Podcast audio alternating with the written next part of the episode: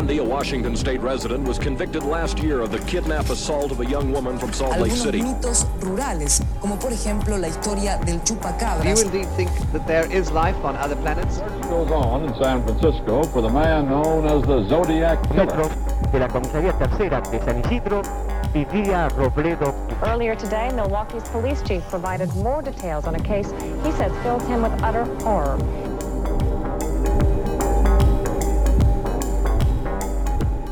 Hola, yo soy Pisandro Y yo soy Cherry. y esto es La La, Sexta Sexta Pata. ¿Cómo estás, Cherry? Bien. Tengo un par de cosas para contar. Eh, Lo primero es que, tal y como pudieron ver en la historia, no sé si la subiste a, a tu Instagram personal o al de La Sexta Pata, o las dos cosas, pero después del vivo pasado empecé a ver Casi Ángeles. Mm, no, a mi Instagram personal. Y nada. Igual vi nada más medio capítulo, pero como que dije. Me parece que voy a retomar Casi Ángeles. Retomar. Retomar, arre. voy a volver a ver todo. Igual es como un montón, porque la primera temporada nada Yo más te son dije, como boludo. 160 Te dije capítulos. Es como. muchos capítulos. ¿qué? Te lo Es muchísimo, pero bueno. Otra cosa, estuve viendo un montón de, de videos en YouTube de, de gente, que esto ya te lo había comentado en, en- en nuestra vida personal, de, de cosas de stationery, de escritorio japonés y también plumas y todas esas cosas y tintas y qué sé yo y bullet journal y no sé qué, que son cosas que las cosas de librería a mí me encantan. Y, y me hizo reflexionar un poco el, el hecho de que acá no se consigue nada de eso que yo veo Pero en sí se consigue. No. O sea, sí y a la vez no. Específicamente acá en Mar del Plata también estoy pensando. Pero ¿qué cosas específicamente decís que no se consiguen? Por ejemplo, tintas. O sea, tinta acá por ahí hay las cartuchos de Parker y alguna que otra. Está bien, eso sí, puede ser. eh, plumas, por ejemplo, de la variedad que tienen. Y no, so- y no solo de la variedad, sino porque te dicen por ahí, ah, sí, esta es una pluma, no sé qué, para, para gente que recién está empezando, que está re bien, es accesible, qué sé yo. Y acá por ahí te sale 3.400 pesos. Es como, me parece carísimo eso. Y también me puse a pensar que es como una de las cosas que, muy a, a mi pesar, mm, toque por ahí me caben de, de Estados Unidos que es esa, esa situación. Libre mercado. Sí, como ese, ese eh, Uber capitalismo, tipo Uber, en tanto que la empresa de, de servicios de taxi y Uber de- del alemán de, de superlativo, de, de ese supercapitalismo, Ujú. pero a la vez no sé, pienso que te consume el alma y te mata. Sí, más que el alma, otras cosas. tipo, Sí, sí, sí, la sí. salud. La salud pública, la educación Sí. pública, literal. No, y la propia, ¿no? Sí, sí, yo creo que sí. Vi un, un video de Lindsay Ellis, que no sé si te la recomendé alguna vez. Es una chica que hace videos sobre el Omegaverse. ¿Sabes qué es el Omegaverse? No. Ahora te voy a contar. O Omegaverso, ¿no? En tanto que Universo Omega. Y el video también habla sobre una serie de demanda que hubo entre dos autoras de ese, de ese universo. Es un video de un poco más de una hora, está en YouTube y está en inglés. Voy a hablar muy brevemente. El- ¿Cómo se llama? Algo así sobre el Omegaverso de Omegaverse y no sé qué copyright, no sé qué, pero tipo Lindsay Ellis Omegaverse aparece. Ok. Es lo primero que aparece, es un video de una hora y cinco minutos. ¿Viste la, la ubicás la regla 34 de internet? Sí.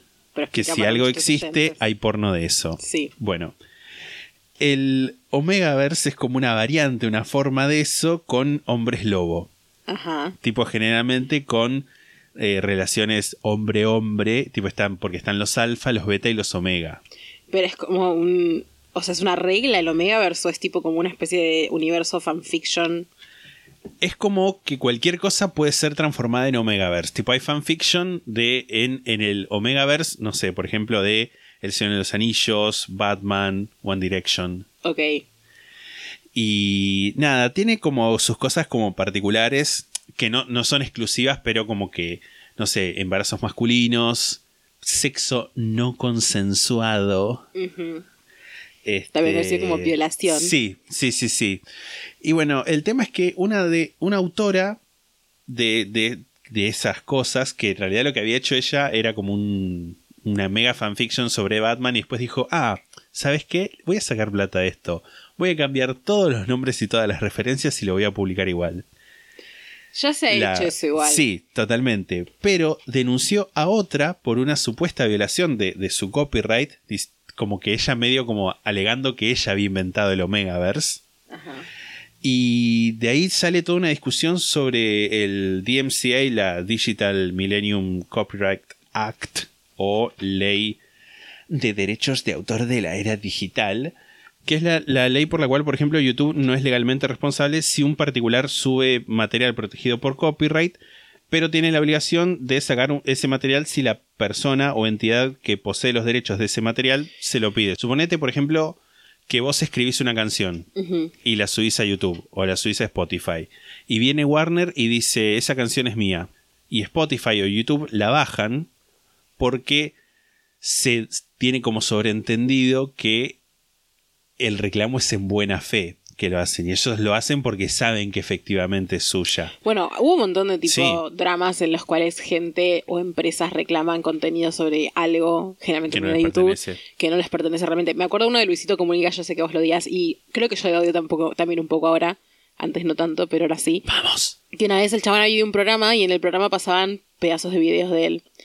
Y le re- el programa después, tipo la cadena a la que fue, le reclamó sobre ese video que habían pasado un pedacito, No. que eran tipo tres segundos, y reclamaron sobre ese video. Y, y YouTube no sé si le, se- no sé- creo que no se lo baja, pero sí tienen que darle como la plata que hace con ese video, se la tiene que dar a, a la empresa. Y obviamente el chabón tipo se quejó y, y hizo un reclamo y qué sé yo. Sí, sí. Pero como que lo primero que hizo YouTube fue decir, bueno, sí, esto es verdad, ¿entendés? Claro, sí, lo que pasa también es eso, es que queda, en este caso en vos, suponete que hiciste la, la, la canción o, el Licito Comunica, el de probar que sos realmente Sí, eh, la persona que hizo eso. sí, sí, sí.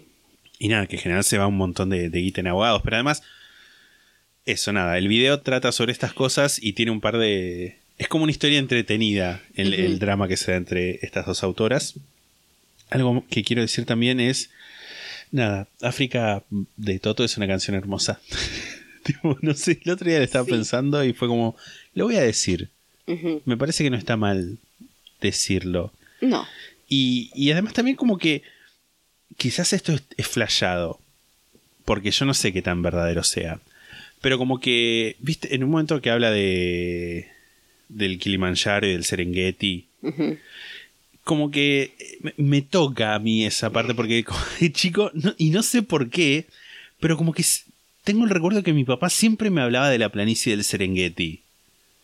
Tipo, como que me hablaba del El Serengeti. día escuché, tipo, para arriba una conversación que tuviste con tu padre, en el que, tipo, yo estaba, vos estabas acá con la puerta abierta y yo estaba en mi habitación con la puerta abierta y escuché que lo llamabas y le decías algo tipo, hola, pata, ¿te acordás de ese libro del Serengeti? Algo así. Y era, es re era de mala eso. educación eso. Pero no te escuché a propósito, estabas hablando y te escuché porque estabas hablando. No es que paré el oído, no escuché todo, todo. Qué conveniente que cuando yo te llamo te tengo que ir a gritar al lado para que A me ver, prestes es que atención. si tengo auriculares no escucho, pero no tenía auriculares, estaba tipo en silencio. Demasiado conveniente para vos, me parece. Dale, de una. Y nada, este, de hecho sí, porque estaba escuchando la canción y le pregunté a ver si se acordaba cuál era el libro y, y no se acordaba. Era como, no sé, por ahí- así que por ahí estoy flasheando yo, pero yo tengo el recuerdo de como que me hablaba un montón del Serengeti. Y también me parece que tiene que ver con que supuestamente todo el Rey León pasó ahí. Tipo, En en esa- en la planicie de África. Ajá. Pero bueno. Y lo último que voy a comentar, estuve esta semana empecé a escuchar el podcast de Trixie Mattel y Katia quiero Somolochkova, que es un podcast que empezó a salir el 6 de octubre, con lo cual no solo va a cumplir años conmigo, sino que también con este podcast. Tipo, son podcast hermanos. arre. Lloro, ¿en serio? El 6 de octubre fue el primer capítulo. Wow. Y nada, exploran los límites culturales, esto lo dice la propia descripción del podcast, exploran los límites culturales de la belleza moderna a través de entrevistas con invitados maravillosos que habitan varias facetas de la industria de la belleza. ¿Y, al- y algo para comentar tuyo del podcast? Eh, Sí, lo hice yo, no mentira. Eh, me gusta mucho escucharlos en podcast. Está muy piola, porque además es como que puedo no mirar.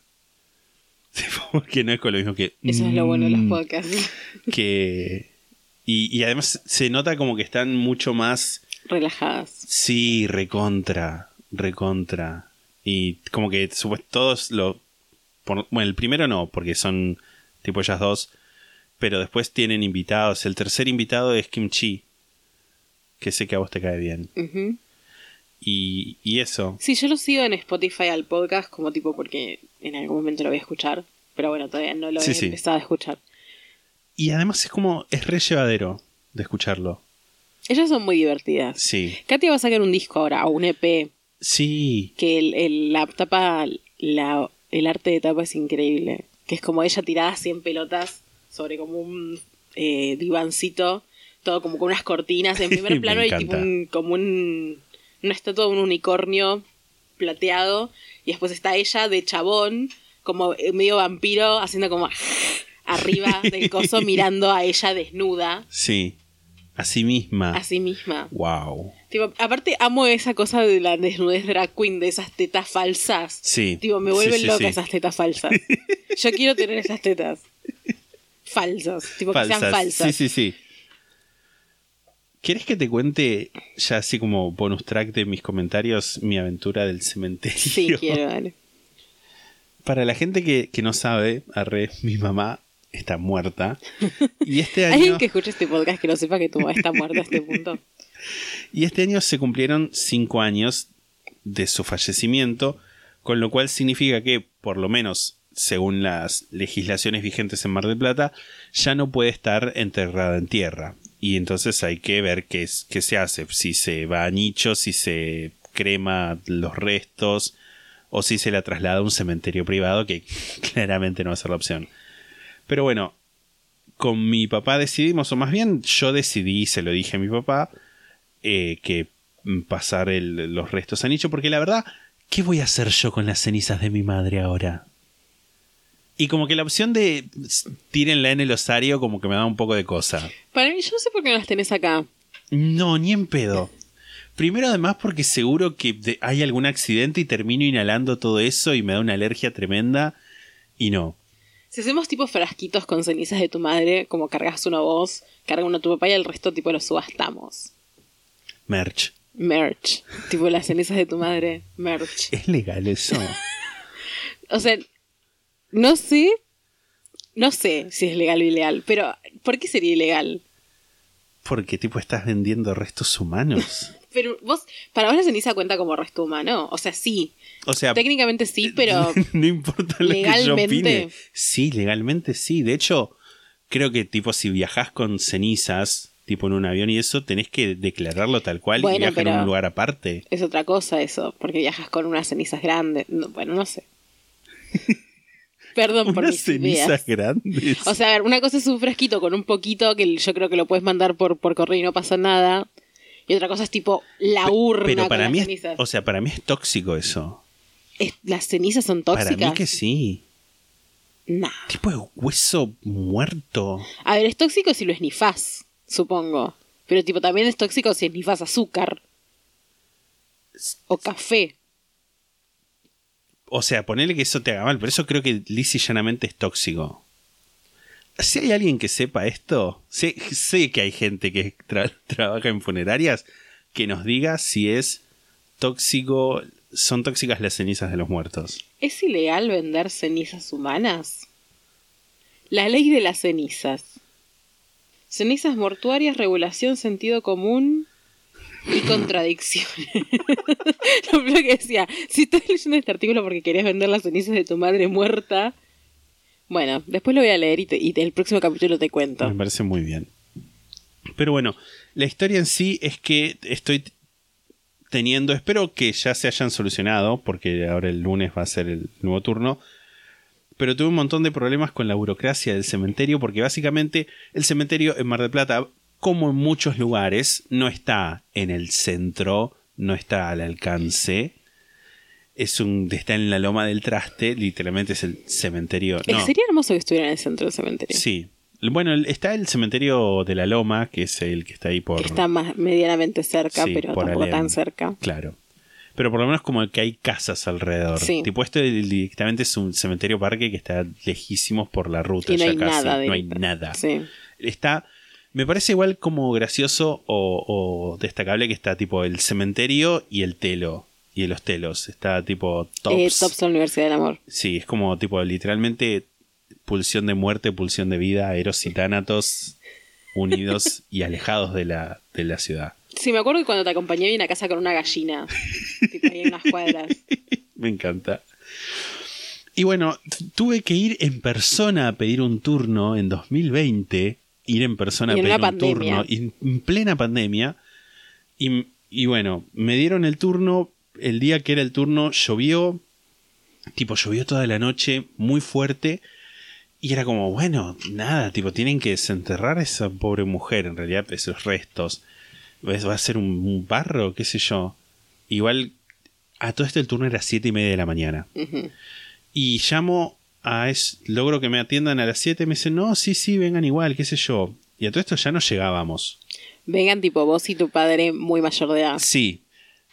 Tipo, porque llovía además todavía. No es que no estaba lloviendo, ya había parado. Entonces llama a mi papá y medio como que le dice, no, sí, venga, venga, venga. Y juega la carta de soy mayor, no puedo ir. Y le dijeron, bueno, llame más tarde y le...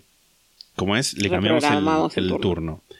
Que a todo esto, ni yo ni mi papá habíamos dormido esa noche, porque era la única forma de estar despiertos a ese horario, porque somos dos vampiros, básicamente. Y entonces mi papá llama a las siete y media, que es- después de las siete y media, que es cuando le dicen que llame, le dicen, no, llama después de las 10. Llama después de las 10, le dicen, no, llama después de 10 y 40. Entonces esto yo hablaba constantemente con mi papá y me dice, che, tengo mucho sueño, me voy a ir a dormir. Y le digo, no te preocupes, llamo yo. Llamo, llamo, llamo, no me atienden. Ocupado, ocupado, suena, suena, suena, suena, no me atienden. Digo, bueno, yo sé que cierra a las 12 esa oficina. Digo, 12 menos 10 voy a hacer el último llamado y si no me atienden, llamo mañana. Me atienden. Pido hablar con la persona que le habían dicho a mi papá que tenía que hablar. Me dice, no, no, ahora está ocupado, pero aguardame un momentito que ya te atiende. Ok, tipo, clac, dejan el teléfono no, Descolgado. descolgado. Yo escucho como voces de una persona, de personas que están hablando, qué sé yo, y así pasaron 27 minutos. Que yo en un momento ya puse el celular tipo en el escritorio, en altavoz, y me puse a hacer otras cosas. Y de repente como que dejé de escuchar gente. Como tipo si se hubieran ido de la oficina. Y fue como, bueno, ¿sabes qué? Voy a col- colgar. Al día siguiente llamé a las 7 de la mañana y me dijeron, no, no, llama después de las 10 porque hay mucha gente. Ahora fue como, bueno, voy a tener que ir en persona porque si no esto va a ser eterno. Sí. Y fui, estuve esperando ¿Cuántas personas trabajan ahí? atendiendo. Sí. Había una o dos. Y después, viste, también, tampoco quiero caer en el cliché de ah, vi que había siete personas no haciendo nada, porque no sé si estaban haciendo nada o no. No estaban atendiendo, es lo único que voy a decir. Por ahí estaban haciendo otras cosas que involucraban sus celulares y, y hablar entre sí y tomar mate, que eran fundamentales para su trabajo. No sé, no juzgo, porque yo no conozco cuál es su trabajo. Está bien. Pero bueno, para que nos demos todos una, una idea. Y había una fila fuera de la oficina e iban, a medida que salía gente, iban dejando entrar otra gente, pues pandemia. Me dejan entrar a mí, me siento que yo a todo esto yo ya iba como reenroscado de que me van a decir que no, me van a patear de nuevo, no sé qué, y yo le voy a contestar esto que lo otro, y porque yo ya, ya me estaba dando manija. Es que, ¿cómo habías dicho que estaba? No me acuerdo cómo Eh, te dije. eh, cuchillero, dijiste. Cuchillero. Yo ya estaba como que listo para pelear. Y después que entro yo a la oficina, todavía no había no, no se había ido nadie. Sale una. Sale gente y entran dos, dos señoras, dos personas de. Dos viejas. Dos viejas de cincuenta y pico de años, no, digamos. dos señoras. dos señoras, dos damas, Dos damas. quizás. Y yo digo, y como que se acercan más a los cubículos donde tendrían que lo que estaba yo cerca. Yo ya empecé. Estas se me van a colar, estas se me van a colar, tienen toda la pinta de que se me va a colar. Y, y que yo encima lo peor es que si es un día común para mí, yo dejo que se cuelen. Tipo es como, bueno, ¿qué va a ser? Porque Está mal eso igual. está mal, sí, ya sé. Pero este no era un día normal, así que llaman el tipo que estaba atendiendo, dice el, ¿quién sigue? Y se acerca la señora y yo, como si hubiera tenido un resorte en el trasero, me levanto y digo, no, seguía yo. tipo con voz de malo, Con voz de macho. con voz de macho malo, tipo de haciéndome respetar. Tal cual. Y la mujer esta empieza a decir que vamos a llamarla señora B. Empieza a decir, ay no, pero cierra el crematorio, que qué sé yo. Y el tipo del cubículo le dice, bueno, pero si estaba él, estaba él. Como nada. Y te venga antes si le cierra el crematorio, que después se rompió, me, me contaste vos. Y... Sí, eso pusieron en Twitter. Sí. Yo ya no sé qué es real y que qué es verdad, real. sí, real. Pero bueno. y se, se sienta así como farfullando. ¿Está bien usar esa palabra? No sé, corríjame. Sí. Y después se libera otro cubículo y va la señora A, que es la otra. Y entonces como que medio la señora B, medio que va de nuevo a colarse. Y el tipo dice, no, ella es la otra señora que entraba, que entraba, no sé qué. Y la que se intentó colar como que se sienta en una silla a llorar. Y Soy la- yo igual esa señora un poco, te digo. y la señora, este, la otra le dice, no, estás bien, yo te dejo pasar, pasa vos, que tenés que hacer tu trámite. Y la que estaba pidiendo para atender dice, sí, venga señora, yo la atiendo, no sé qué, qué sé yo, y la otra llorando. Y en un momento le dice al tipo que me estaba atendiendo a mí, le dice, vos no me podés hablar así, todo esto entre lágrimas, porque a mí se me murió mi mamá. Y yo era como, a mí también. O sea, y el tipo le Y yo soy más joven que usted. Y el tipo le dijo algo muy cierto que es, señora, estamos en un cementerio. Toda la gente que está acá está acá porque se le murió a alguien. Y le dice, no, vos tenés que respetar mi dolor, que qué sé yo, no sé qué. Y le dice, tipo le dice, hay que respetar el dolor de todos. Y eso implica también respetar la gente que está antes en la fila, no sé qué. Y la mina eh, empezó, no fue igual todo tan tranquilo como lo estoy narrando. Era como los tonos eran elevados. No llegaban a los gritos, pero casi. Y entonces esta mujer dijo, voy a sacar una, mi celular y te voy a filmar cómo me gritás, no sé qué. Y el tipo y era como... "Ah". Igual yo a todo esto yo ya había empezado a hablar con el tipo y el tipo me dijo que no había problema, así que yo ya estaba tranquilo y estaba como viendo el espectáculo. Yo ya estaba como... Tenés que haber vos sacado el celular y puesto. y la filmaba tipo a la señora y al que me atendía. Y, y después, como ya mi. que está mal esto igual. Como mi ira ya se había trasladado del sistema burocrático a la señora que se había tratado de colar conmigo, cuando me voy, me estoy levantando y digo bien alto para que me escuche la señora, le digo al chico que me atendió, al, en realidad al viejo que me atendió, al señor que me atendió, al, al caballero. al caballero que me atendió le digo, muchas gracias por tu atención, que tengas muy buenos días. Y el tipo me dice, no, gracias a vos. Y me fui. Y por suerte, después de que me fui, tuve que hacer otras cosas ahí en una florería. Pasaron dos colectivos, porque si yo me llegaba a tomar el colectivo y estaban esas dos viejas, yo me iba a bajar, porque mirá si me empiezan a pegar. La mafia de las señoras con familiares Sí. muertos. Perdón, eso es todo. Fue una semana muy acontecida para Una mí. semana súper acontecida. No sé qué, qué contarte. Yo estoy viendo Masterchef, como aproximadamente todo el país. Estoy muy fan de Masterchef, lo estoy viendo todos los días que sale. Al principio era como, qué paja, ¿no? Voy a ver esta mierda que sale 30.000 días por semana. Denme mi Masterchef una vez por semana. Pero la verdad es que eh, se lleva, ¿eh? Te Se digo. hace- Se hace. se Sí, hace. el formato no lo termino de entender igual. Es como que hasta el día de hoy estamos de la semana como cuatro ya y todavía no entiendo tan bien el formato. Aún así es entretenido. Hay cosas que no me banco, tipo a Santiago del Moro, me parece infumable. Sí. También muchos participantes, no me voy a poner a hablar de Masterchef en extendido ahora. Pero bueno, ha sido mi, mi entretenimiento. También vi un par de películas esta semana que las quiero comentar. Una me gustó, que es eh, un especial de comedia que está en Netflix, que es Make Happy de Bob Burnham Ah, que nada, lo recomiendo, está bueno. Otro, otro de especial de comedia, seguillas especiales de comedia de hombres blancos que me caen bien Sí. porque es divertido, Sí, no dice cosas horribles, incluso como que baja línea, diría, para cosas en las que estamos de acuerdo. Es como muy frenético Bob Burnham, me di cuenta. tiene Yo había como visto cara como clips nada más. No sé, no, para mí no es mandibulero, pero sí, el, o sea, si ves el especial de comedia, para la gente que, que lo quiera ver, es muy tipo beats cortos que no Sí. tienen sentido entre sí, y, pero sí tienen sentido de alguna forma, pero no realmente. Y el cambio entre un beat tipo muy arriba, y mezcla mucho música, el tipo, es como que el chabón es músico, creo, porque toca el piano y canta, y qué sé Sí, yo, sí. y lo hace bien, digamos. Entonces como que la mezcla entre, entre beats musicales y otros beats es, es rara de ver. No sé si no estoy acostumbrada, pero me gustó. Me gustó y me reí bastante en muchas partes y es recorto, dura tipo una hora. Y también vi una película, porque nada, Halloween, mes de Halloween, y en mes de Halloween generalmente me dan ganas de ver películas de terror. Y vi una película de terror que se llama Stay Alive, que no la recomiendo para nada, pero te quiero contar de qué trata y por qué la vi. Yo descubrí esta película porque, te lo resumo si nomás había subido un resumen. Yo dije, yo esta película antes de ver este resumen la voy a ver. Sí.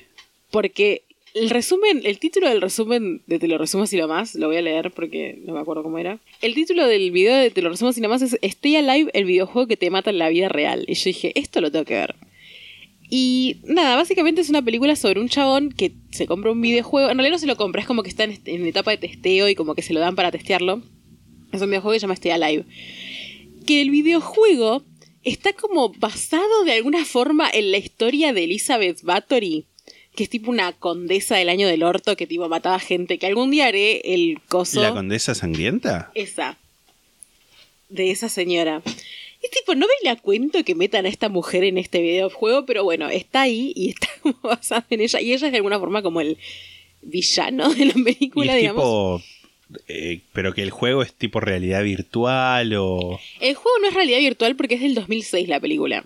Entonces no existía la realidad virtual en ese momento. El juego es un juego normal, tipo que jugás con el mouse. En el- ellos jugaban con un joystick, pero juegan en una computadora con un joystick. Y es tipo, sos una persona que es- un avatar igual a ellos, o sea, uno entiende que se supone que te podés como Sí, sí. Customizar. customizar. Y vas como por una especie de, de mansión victoriana haciendo cosas. No se entiende muy bien el objetivo del juego, pero bueno, o sea, lo primero que pasa en la película es que tipo, uno de estos chabones está jugando y de repente eh, muere ahorcado en el juego y de repente pasan cosas y muere ahorcado en la vida real. Oh. Entonces como que la premisa de la película es que tipo, como te morís en el juego, si te morís en el juego es como te morís en la vida real. Pasa en las películas, pasa en TNT. Y, y nada, es como el 2006, el 2000 en general fue una época muy extraña para las películas y sobre todo para las películas de terror, porque esta película, como muchas otras de esa época, replica esta cosa de adolescentes, grupo de adolescentes, tipo tres varones, dos mujeres, tipo Friends nos hizo Sí. mucho daño. Y no sé, muy estereotípica, muy de tipo, hay un chabón que es un boludo y que hace como, y habla todo el tiempo de coger, y tipo las minas son como, "Mm, yo sufrí mucho, y es tipo como, Same. medio abrir la la onda de, la, de las minas. Una se llama Octubre, o sea. Está Frankie Muniz, que tiene una visera que se pone dada vuelta y para atrás. No tiene ningún sentido. Wow. Una película de mierda que la vi porque nada. Me, pa- me pareció entretenida la premisa y dije, yo la voy a ver, seguramente sea una mierda. Y era una mierda. Bien. Así que no recomiendo verla, al menos que algún día haga el caso de Elizabeth Bathory y la veamos en un bonus track juntos. Me parece bien. Sí recomiendo si quieren, si les interesó esto, capaz ir a ver el te lo resumo, sino más que básicamente es más entretenido esos ocho minutos que ver la hora y media de la película. Pero quería contar de mi, de mi No, está bien, de tu experiencia. Mi experiencia, tal cual. Vamos a leer dos mails que nos llegaron. Voy a leer yo uno y Exerry leerá otro. El primero dice: Hola sextapateros, les escribo desde Uruguay, es tarde y no puedo dormirme sin mandarles este mails. Este mails. Este mail. Lo leí mal yo, perdón. Hace dos noches terminé de ver The Voice in the Band, que es una película nueva en Netflix. Tengo costumbre desde hace años de chequear las pelis que voy a ver en IMDb. Me fijo la puntuación que tienen las críticas.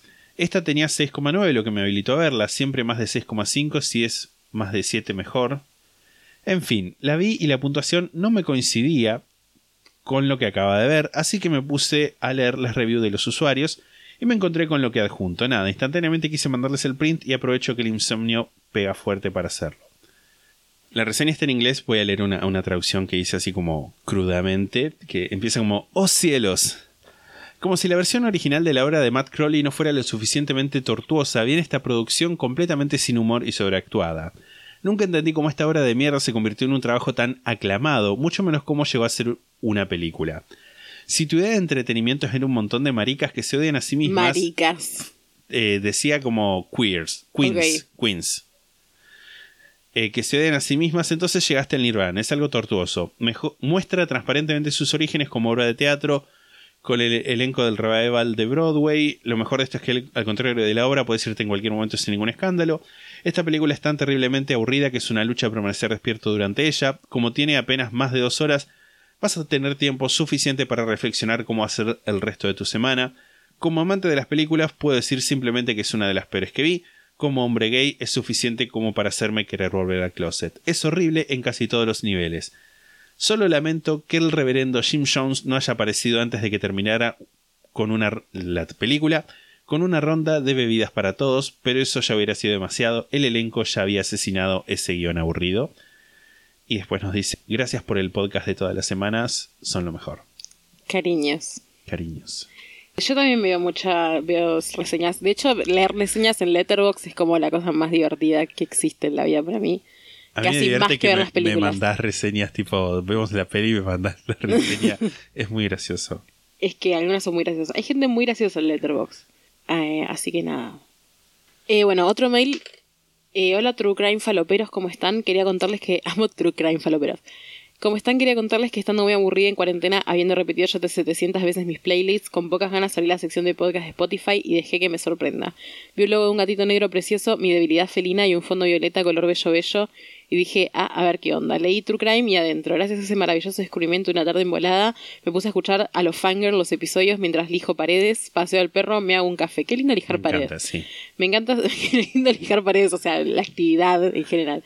Me encanta su manera de narrar, ya estoy cansada de ver casos relatados fríamente o intentando hacerle tenebroso en YouTube, con la voz de un loquendo. Quería algo cercano a Argento como una conversación que pueda tener con un amigo y lo encontré. Por eso les agradezco.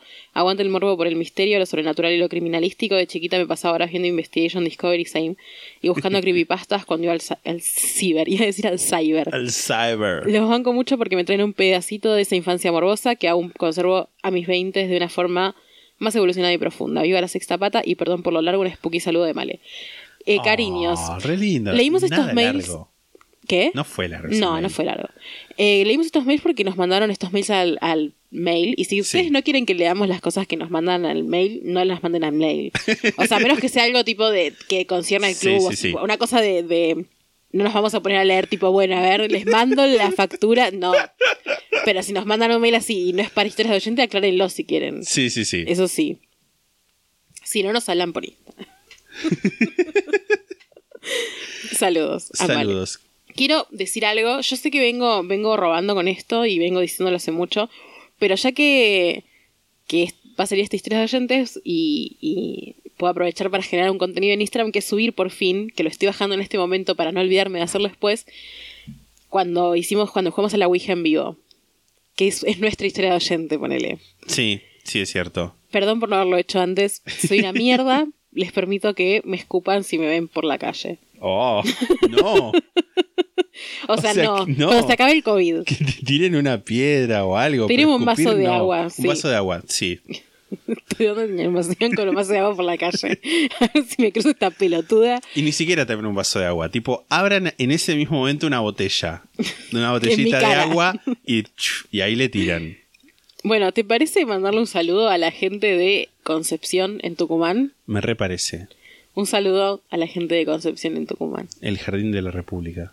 Mm, Siempre que digo Tucumán digo eso. Hay una TikToker tucumana que me causa mucha gracia, que es la que yo te mostré el, el, el video que era como si, si Harry Potter fuera tucumano. que es muy gracioso. No me acuerdo cómo se llama, pero seguro si buscan si Harry Potter fuera tucumano les aparece el TikTok. Es más fácil que hagan eso que que yo Sí. me proponga buscar. Pero es muy graciosa. Me causó mucha gracia ese TikTok. Y, y est- me estuvieron apareciendo TikToks de ella porque nada, viste cómo funciona el algoritmo. Y es muy graciosa. Y dicen Ura mucho en Tucumán. Ura, tipo Ura. Como un latiguillo, no sé si significa algo. Dea. Dea. ¿Quieres empezar? Bueno, Está diseñado, de hecho, para que empieces vos. ok.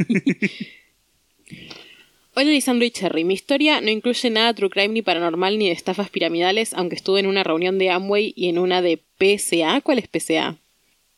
Public Safety Public- Announcement. Para. PSA. PS Management. de Paquita Salas. PSA. Ah, PSA es. Mira, si te muestro el logo. Me resuena. Es como de algo de la casa, pero, es- pero no sé, ¿es, ¿es piramidal esto también? Me queda la duda. Eh, marketing multinivel. Sí.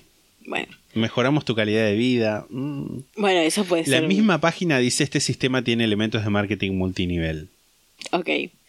Eh, estoy en una de PSA a la que me llevaron engañado, pero sí tiene mi experiencia más cercana a la muerte. Resulta que hace algunos años estaba hablando con una chica por Tinder y charla va, charla viene y me invita a su casa en Chascomús. Yo soy de La Plata, que queda a unos 80 kilómetros. Un viernes fui en mi auto y la pasamos... ¡Ay, tiene auto! Todo Wow. para decir que tiene auto. Un viernes fui en mi auto. Fin. Un viernes fui en mi auto y la pasamos bien. Al otro viernes quedamos en vernos de nuevo también allá. Ella vivía sola. Ese día también estuvo todo bien. Comimos, garchamos, fumamos porro y vimos el atardecer en la laguna. No todo en el mismo lugar.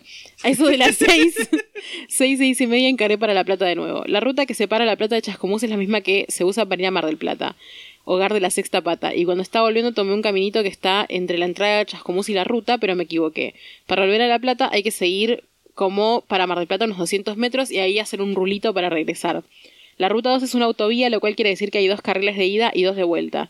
Me encanta tipo educación Es vial. que es cierto. Por alguna distracción que no sé de dónde vino, porque realmente me considero un buen conductor y nunca choqué en 10 años, doblé hacia el mismo carril por el que había ido a Chascomús, lo cual hizo que durante un buen trayecto, como 300 metros o más, fuera contramano por la ruta.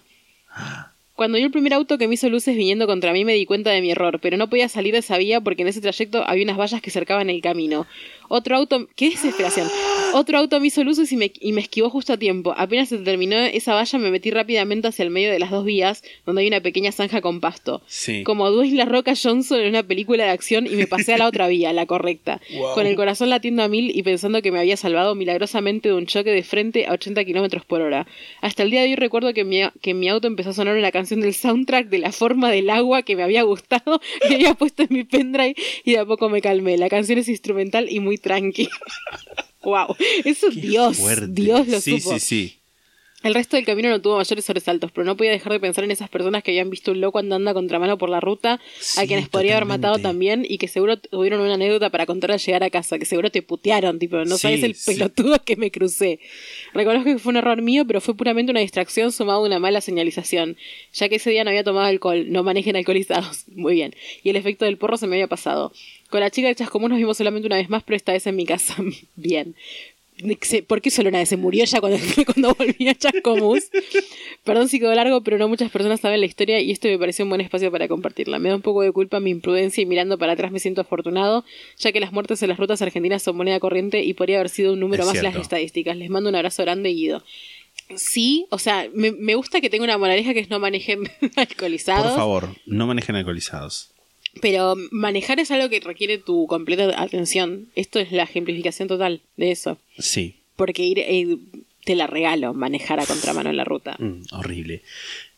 Ahora, te vas a caer de orto. ¿Qué? La próxima historia se llama Un pelotudo que manejaba en contramano. No, mentira.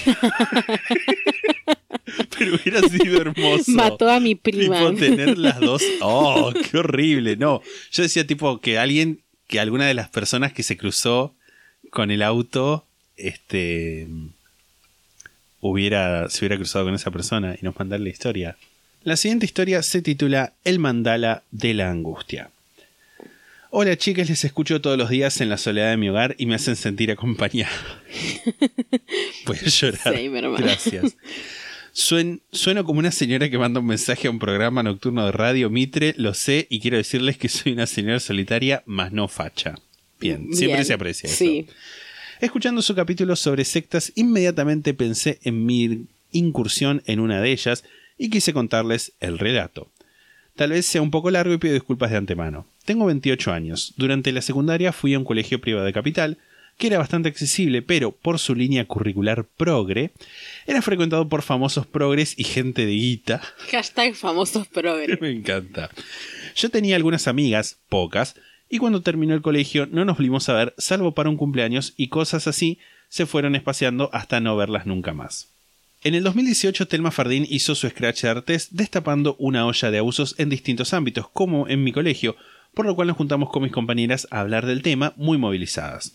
En ese contexto, una me dice en tono jocoso que algunas de las pibas estaban metidas en el telar de la abundancia que les pareció una boludez. Todas nos reímos y la cosa quedó ahí.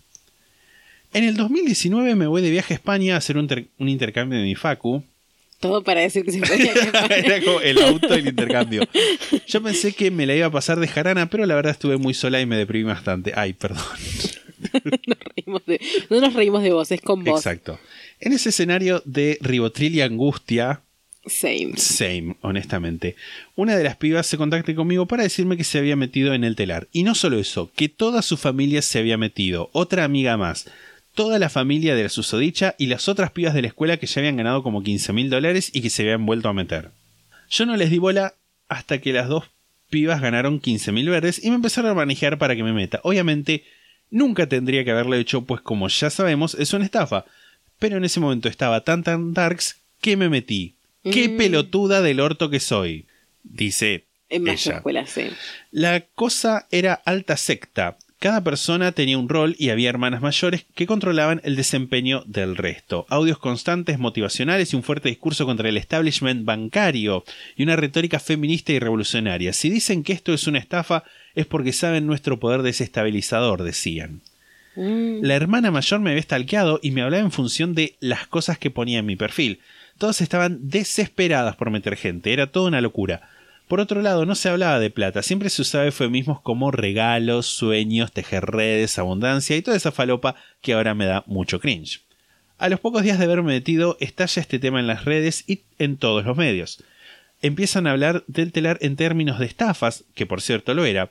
Algunas personas empezaron a bajar de mi telar y el clima era de se hunde el barco. Mis amigas desesperadas porque yo me quedé me decían cualquier chamullo para convencerme. La realidad es que muchas pibas de mi escuela se habían metido y habían metido a mucha gente y habían ganado plata incluso varias veces. Lo cierto es que fui a una escuela cheta donde iban hijos de gente mega cheta a nivel burocracia terrateniente e hijos de diplomáticos y para ellas era casi una timba, para otras personas eran los ahorros de su vida. Bueno, esto es algo que repasa. Sí.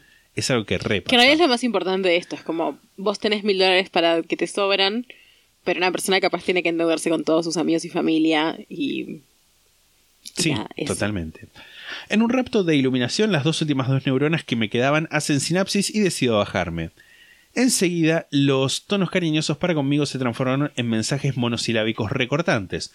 Yo recuperé mi plata y me fui. Mis compañeras que antes me mensajeaban siempre caretamente no me hablaron nunca más. Yo me sentí reofendida y pelotuda y enojada con ellas, que nunca me dijeron ni media palabra hasta que un año después las encaré y les exigí una explicación por haberme metido en su secta del horror. Terminaron admitiéndome que perdieron mucha plata y que fueron unas pelotudas y que ahora lo piensan y se quieren morir. Lo peor es que las familias quedaron divididas por el telar porque hay algunas pibas que lo defienden a muerte, otras que dicen que es una estafa, con abogados de por medio, tuvieron que poner como eh, 1.500 dólares para reparar los daños, pero bueno, algunas personas no cobraron todavía y quedaron inmersas en ese limbo. En fin, lo pienso y me muero de la vergüenza. Un saludo, los amo. No, no te mueras de la vergüenza. No, para nada. Totalmente que no. Un saludo, los amo y gracias por su podcast. Sigan hablando de sectas, amo ese tema. Seguiremos hablando de sectas Sí. en algún momento. No, no ahora, no ya. Después digo de qué va a ser el próximo episodio. Uh, yes. Qué garrón haberte metido en eso, amiga, Sí. pero qué bueno que pudiste salir y esas Y que- personas no eran sí. tus amigas. no, no, eso es todo lo que voy a decir. Qué bueno que pudiste recuperar tu plata. Sí. Bueno, el siguiente mail, el título es Historias de oyentes, Trigger Warning Suicidio, así que Trigger Warning para todos. Hola chicas, primero que nada les digo que me dan la vida, con mayúsculas. Gracias. Segundo, prefiero que el relato sea leído anónimamente ya que no sé cuán cercanas son las personas involucradas, no las conozco, pero quizás ellas a mí sí. Cuestión, vivo en el conurbano bonaerense, más específicamente en Moreno. Mi papá es de esas personas que conocen a todo el mundo a nivel ir de vacaciones a Brasil y encontrarse un random en la misma playa. Bueno, igual en Brasil es como que va todo el mundo también. Brasil está lleno de argentinos. Un día en la cena nos cuenta que uno de sus tantos conocidos de la vida quiso suicidarse. Una tarde cualquiera el hombre, asumo que de más de 50 años, se fue en su bici maltrecha hasta el dique Rollero, que son unos 12 kilómetros del centro de la ciudad, llevando consigo su arma. Siempre me pregunto qué estuvo pensando en todo el camino. Cuando finalmente llega a destino, procede a dispararse la cabeza y cae al suelo. Pero no más de 40 minutos después, el paisano, el pai- hashtag del paisano, el paisano se despierta, imagino que con un terrible dolor de cabeza, lo... ¿Qué? Claramente. Lo más campante vuelve pedaleando a su casa, deja el arma en su mesa de luz y se recuesta. Pero, ¿qué, pero ¿cómo? Su familia asumió que era una siesta normal, pero luego de unas horas uno de los hijos, mayor de edad, le llama la atención ver el arma en la mesita y la agarra. Cuando junto con su madre se dan cuenta de la situación, llaman al 911 y lamentablemente el hombre no llegó vivo al hospital. Pero ¿cómo, cómo está bien, no llegó vivo al hospital, pero ¿cómo llegó hasta la casa pedaleando después de un tiro en la ¿Y cabeza? porque no, no lo mató el tiro? Y pero, ¿qué, pero qué nivel de, de, de, de daño tenía como para poder tipo ir en bici. El- lo suficiente que le permitiera conservar su capacidad motriz. Es que me sorprende mucho el hecho de que tipo te pegas un tiro en la cabeza, no, o sea, no te mata y, te- y te deja lo suficientemente vivo como para poder subirte una bici y pedalear, lo cual tipo asumo que no le dañó el cerebro, digamos. Es que creo que hay gente que tipo sobrevive con una bala en la cabeza. Por eso, pero me sorprende que haya sobrevivido para eso, pero no lo suficiente como para después vivir y llegar vivo al hospital. Es que para mí fue como tipo sobre en realidad no es que ponele que sobrevivió, sino como que se murió muy lento. Quizás iba al hospital después de eso. Iba pedaleando al hospital y se Sí. metía. Hola. Eh, wow, bueno, voy a terminar de leer. No sé las especifici- especificidades del asunto, pero según me cuentan, el hijo podría haber quedado como sospechoso por instigación al suicidio o homicidio, ya que el arma aportaba también sus huellas, lo cual al final quedó obviamente descartado. No sé si tanto por peritajes que verifiquen el suicidio en sí o porque la policía acá es muy pajera. fin, arre, pido disculpas y redacté con el orto, besos les adoro, les adoro. No lo redactaste con el orto. Me quedan dudas que me gustaría que sean despejadas, pero bueno, no sé si eso está en tu poder. Para mí, igual tipo, ponele, teoricemos. Para mí como que el, el paisano, arre, como que se pegó el tiro y como que en ese momento, ponele que no es que el tipo dijo, ah, sí, voy a irme a mi casa a dormir una siesta, como que ya, ya estaba del otro lado, con una pata para el otro lado y como que fue un movi- fue- fueron movimientos que casi reflejos, tipo el pedaleo y eso. Por ahí no estaba tipo entiendo. consciente o capaz de tener una conversación. Entiendo, entiendo, pero me parece como loco poder hacer el trayecto. Igual anda a saber cuánto, No, cuánto es- trayecto era. Sí. Pero tipo que no, no sé, que nadie se haya dado cuenta que no lo hayan matado porque tipo se haya chocado con algo o algo así. Me, me flasha eso. Sí, son, son un montón de cosas que se tienen que dar este sí, sí, sí. sí. en en ¿cómo se es? Bueno, ¿te acordás del episodio de, de, de Navidad del año pasado? Que en, en mi caso, me acuerdo porque lo escuché hace poco, si no, no me acordaría. En mi caso, el que yo hice para ese episodio, que era de una familia que estaba en un en una Sí. cabaña en el medio de la Sí, nada, sí. que al padre le, le disparaban en la cabeza y después aparecía que habían manejado la moto de nieve Sí. pero en ese caso había algo que para mí tenía que ver, que era el hecho de que hiciera mucho frío, porque para mí el hecho de que hiciera mucho frío hacía que tipo, no sé, la descomposición y como que capaz del hecho de que se congelara la cabeza un poco. Claro, tipo como que se le congelaban los neuronas y los receptores del dolor y tipo no sentía tanto Claro, dolor. para mí un poco eso tenía que ver, Puede ser. pero bueno. Hola chiques, buenas. Preferiría que no digan mi nombre, pero me pueden nombrar como Piki. Resumí lo más que pude. Hola, Piki. Pero, pero si quieren omitir alguna parte... Piki, Piki. Wow. Pero si quieren omitir alguna parte del eh, caso, en caso de relatarlo, no problem. No vamos a omitir nada. Nada de nada. Nada de nada. Primero, Tim Amway. Hace dos años, un compa que nunca fue muy fan ni del estudio ni del trabajo, same, Same.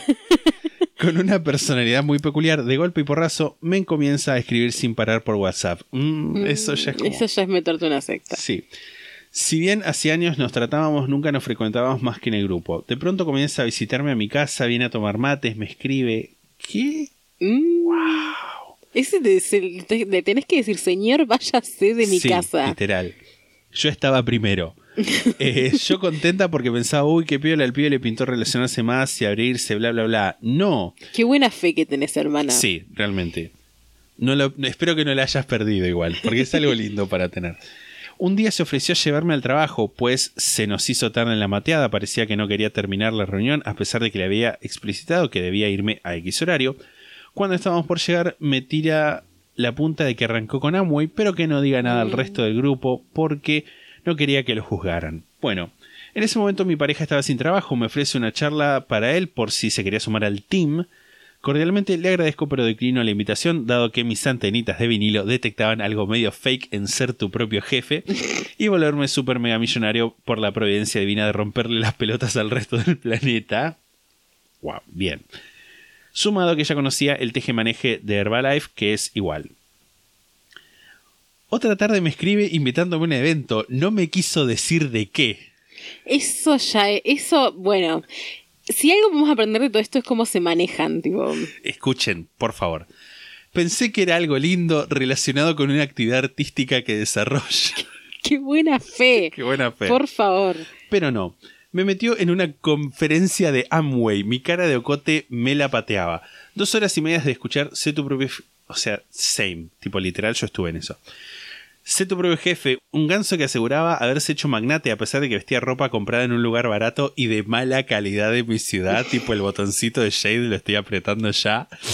Expresaba sin tapujos que, a pesar de poder vivir en cualquier parte del mundo, ya que tenía las posibilidades económicas gracias a Amway, elegía quedarse en esta ciudad porque era la más linda del planeta. Ja, ja, Sí, ja, sí, ja, claro. ja, ja, ja, risa de mayúscula, re.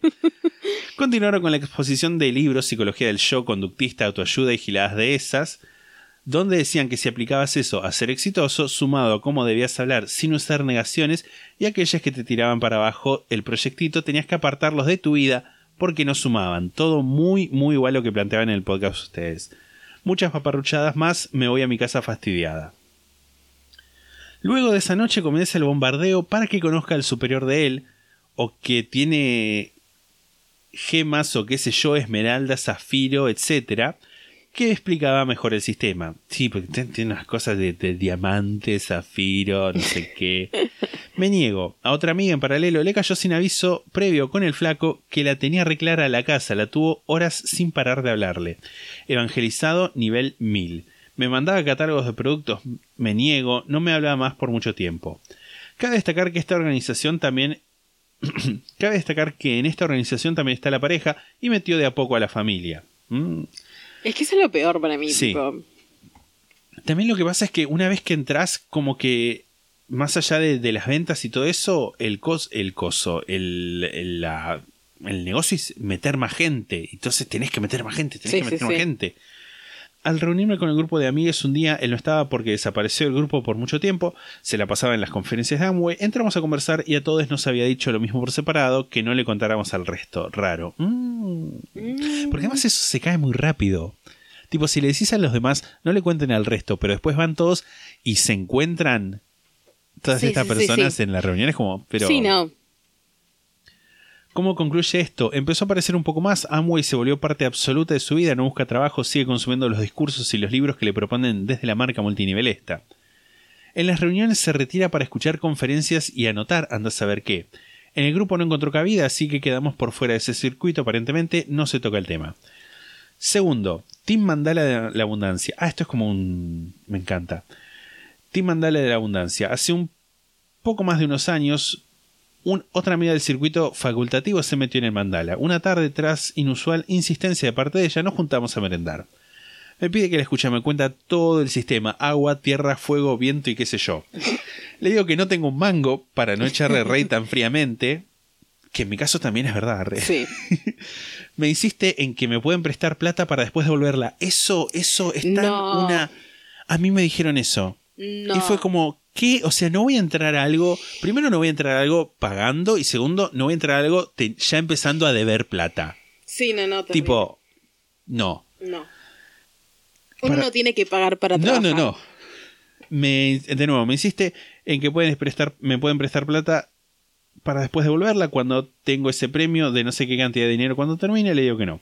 Me intenta convencer explicándome de que la familia del novio están todas mujeres, todas las mujeres metidas y que ya han cobrado el premio, que no me deje influenciar por lo que dicen los medios ni los estudios. Mm, Porque este es un sistema alternativo para salirse del capitalismo, ayudarnos entre todas, etcétera. No, gracias. no. Durante la pandemia, ah, esto es reciente, videollamada, de nuevo la misma cantinela. Primero, me encanta la palabra cantinela. Segundo, hermana, se te ha caído una sota. Está bien, a una también se le caen. Sí. Porque sabe lo que Sí, significa. total, porque yo entendí, tipo, me encanta. Desesperada por meter gente, la termina contactando otra amiga mía con la que no tiene trato. Too much. Me cuenta que se la pasa entre el estudio y el Zoom con gente de España que también está en ese telar de mandalas, abundancia y feminismo anticapitalista. En fin, ya creo que entendió que no me va a enganchar en esa. 1.400 dólares para entrar. No, déjate de joder. Mucha guita. Invertí esa plata en otra cosa. En nosotros. En un negocio que tenemos para vos. Por último, nada que ver, es más un dato de historia que pasó en la esquina de mi abuela. En un barrio periférico de la ciudad, durante la última dictadura, la casa de la esquina fue baleada a tal punto de que parecía un colador, según mi abuela. Aparentemente se llevaron a una pareja joven que allí vivía, por lo que me contó era impresionante el estado en el que había quedado la di- dicha vivienda. Sin embargo, ningún vecino conocía o quiso decir nunca nada de esa parejita. Muy tétrico, muy nefasto. No pude indagar mucho más, pero poco tiempo después de allí se instaló a vivir un milico, refaccionó la casa y aquí no ha pasado nada. Mm. Horrible. Horrible, sí. El siguiente mail se titula Historias de oyentes pasó en Congreso Paranormal y Yerbas. Hola, ¿cómo estás? Somos dos personas acá, pero bueno, gracias, bien.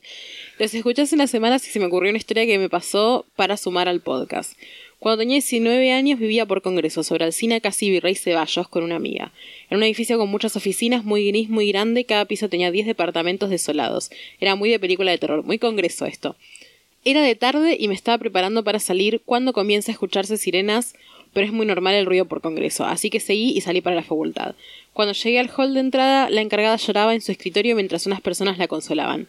No entendí bien y comencé a caminar más lento hasta que vi para afuera. Las puertas eran de vidrio, un cuerpo en el cemento destrozado, alguien se había suicidado. Lo habían tapado con una frazada de cuadritos los policías que habían llegado. Sí, una frazada. Dudoso protocolo de la policía. Igual entiendo que tipo, cuando pasa eso como que lo tienen que tapar inmediatamente con lo que puedan, me parece. Sí, yo literal vi una vez una pobre señora que le habían atropellado tres autos. Tres autos. Sí, porque tipo pasó el primero, como que la hizo girar, el segundo la levantó en el aire y el otro la pasó por arriba. Horrible. Y tipo, lo que había eran unos cartones y les tiraron unos cartones encima. La gente se juntaba alrededor del... porque es una cosa como de dignidad humana, ¿no? Sí, y por ahí también quizás tipo necesita mm, cubrirlo para frenar la degradación con el contacto con el aire, no sé. Puede ser. La gente se juntaba alrededor del cuerpo, no sabía qué hacer, pero seguí el envión y salí sin ver el cuerpo y negando la situación por completo. Cuando volví ya no había nada ni nadie. Mi amiga ya estaba en la casa, sentada sin hacer nada, me esperaba. Me comenzó a contar que el hijo del suicida lloró toda la tarde en la puerta. Oh, un abogado que tiene una oficina a dos puertas de mi casa se tiró del octavo piso. El hijo lloró toda la tarde por su papá, porque ¿qué hiciste, papá? decía los gritos. Ay, por favor. Ah, Esa noche casi no dormimos con la, con la sensación de confusión. Al día siguiente, creo que era sábado, porque no cursé la tarde y mi amiga no estaba, entonces como buena pisciana me acosté a dormir la siesta.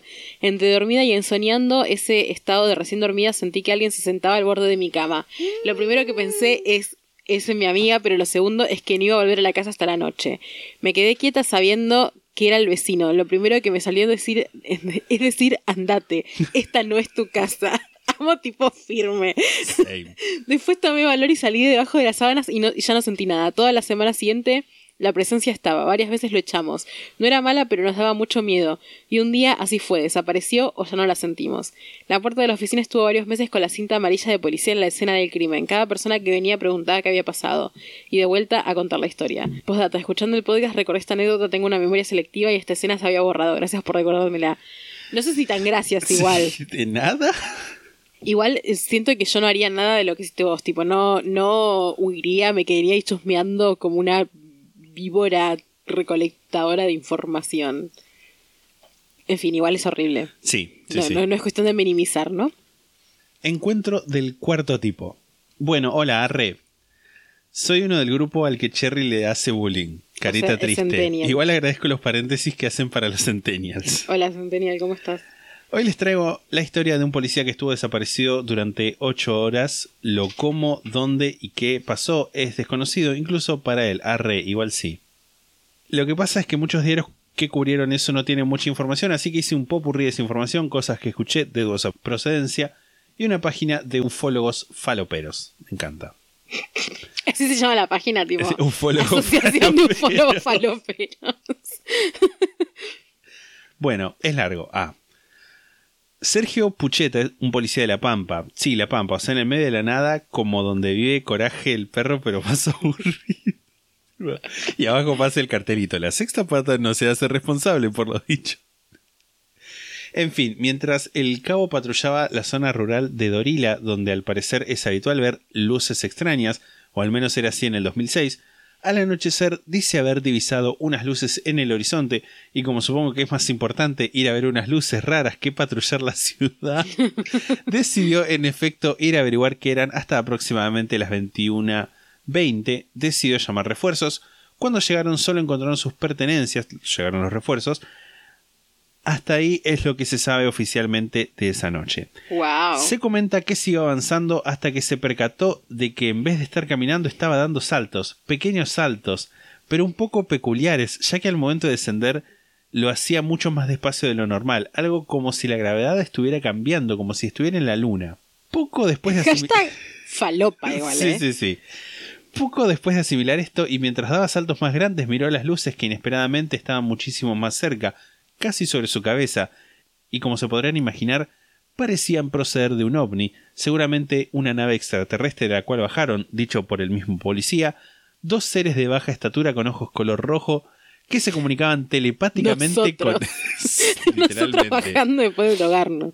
se comunicaban telepáticamente con él para darle órdenes, el joven cabo intentó huir de estos aparentemente sin éxito.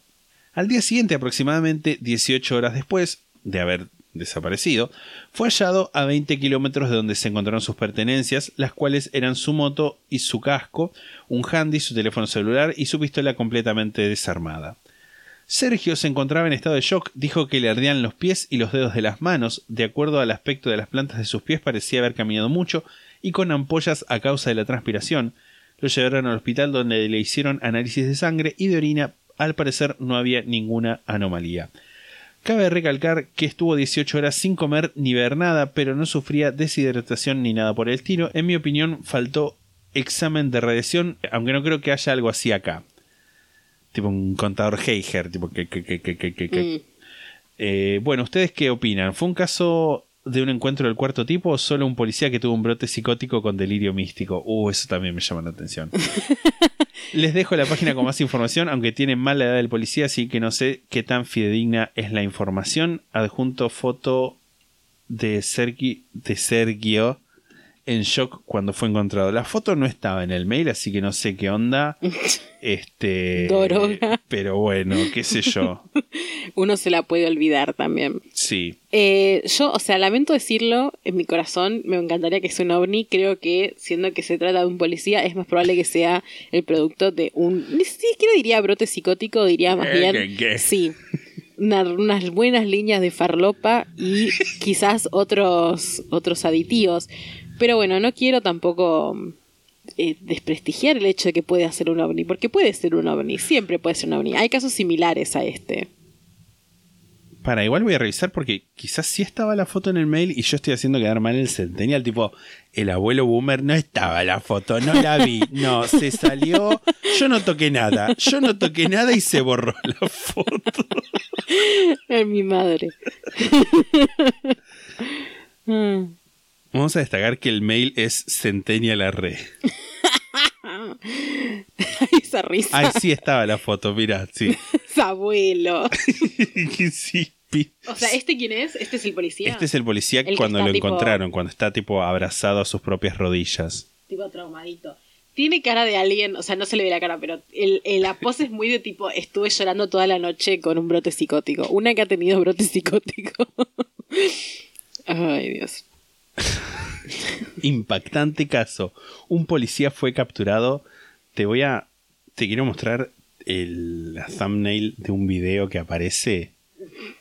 Que son literalmente enanitos verdes arrastrando a una persona hacia una nave espacial. Sí, muy artwork. Sí, la página que nos pasó, no sé si la dije, es mysteryplanet.com.ar barra site barra el guion caso guion del guion policía guion de guion la guion pampa. Por si alguien quiere entrar. Ajá, Y eso. ok. Coincido con, con tu teoría. Del policía falo. Pero Sí. igual vos obvio que vas a conseguir porque sos, coincidir porque sos un escéptico asqueroso. ¿Es cierto? No, no voy a Un negarlo. escéptico bufarreta. Eso no. Eso sí que no. Ay, bueno, con- con- eh, ¿sigo? Sí, por favor. Bueno, este mail eh, se titula El fantasma de mi tío. Esta historia incluye escenas en Mar del Plata. Hola chiques, los empecé a escuchar hace poco y yo me puse al día, me pone mal ya no poder escucharlos todos los días. Eso es lo malo de, de que, de que nada más tengamos cincuenta y pico episodios. Paso a contarles mi historia. Sucede entre mis 13 y 14 años. El hermano mayor de mi mamá era mi tío preferido. Vivía con mi abuela y otra de mis tías, familia numerosa. Fue la primera persona que yo conocí fue la primera persona que conocí con computadora con juegos, una gran novedad de mi familia de clase media y un gran atractivo, same. Wow. También me recomendaba lecturas y me prestaba revistas de historietas, era un copado. Era entrenador de inferiores de handball, lo que lo hacía más mucho más cercano a chicas de mi edad. Por muy co- poco tiempo fui a entrenar handball por insistencia de él, pero no me enganché. Al tiempo empecé a jugar al hockey porque el club quedaba cerca de mi casa. Él se ofendió un poco, pero había prometido... se ofendía porque jugaba al hockey.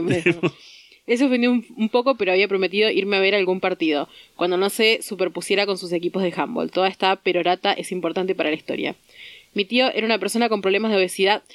No estoy de acuerdo en esa frase, te lo quiero decir, persona que nos escribe el mail, pero sobre todo se lo quiero decir al mundo. La, la obesidad es un slur. Es como decir tipo otras palabras que también son un slur. Si no saben lo que es un slur, googleen.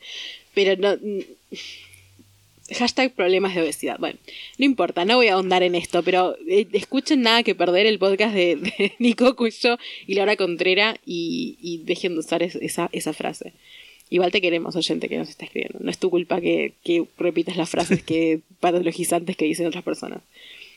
Me tiene una persona con problemas de obesidad y eso le empezó a traer graves problemas de salud. Lo internaron en urgencia justo en la época de las vacaciones de invierno. Yo había quedado en irme a lo de mi tía en Mar del Plata, otra hermana de mi mamá y mi tío.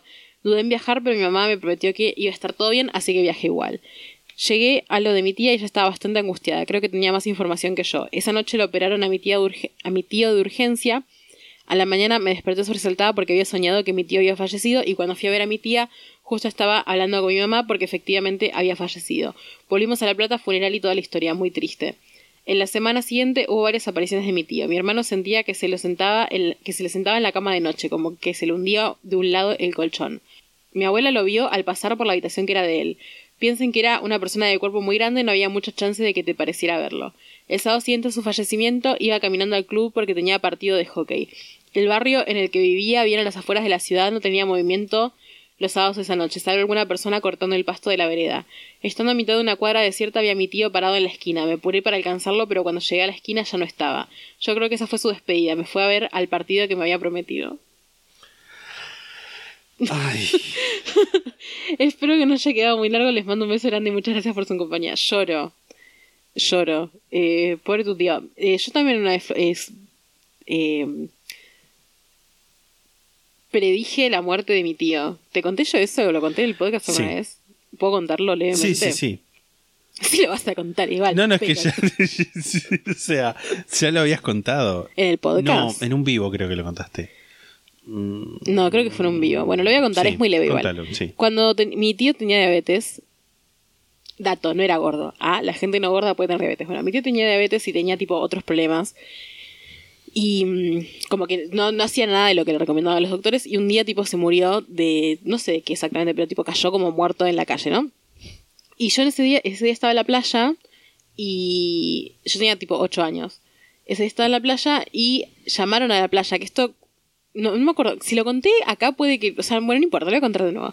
Pero cuando estábamos, cuando vivíamos, cuando vivíamos, cuando íbamos a la playa en esa época, si llamaba a alguien, porque no era común tener celular, entonces la gente llamaba al balneario y pedía Sí. hablar con alguien de tal lugar, tipo, de tal carpa. Sí. Entonces cuando pedían hablar con alguien, generalmente era una urgencia, porque no llamabas para decir hola, ¿cómo andás? ¿Entendés? Porque tenías que hacer todo un mambo. Sí, sí, sí, de ir, ir que fueran a buscar esa persona que Claro. viniera, bla, bla, bla. Eh, o sea, era un quilombo. Bueno, cuestión, eh, llamaron para, para, para que vaya mi tío o mi madre y yo en ese momento dije, ay, ¿se habrá muerto alguien? Y todos me dijeron, callate, no sé qué, qué sé yo, y se había muerto mi tío.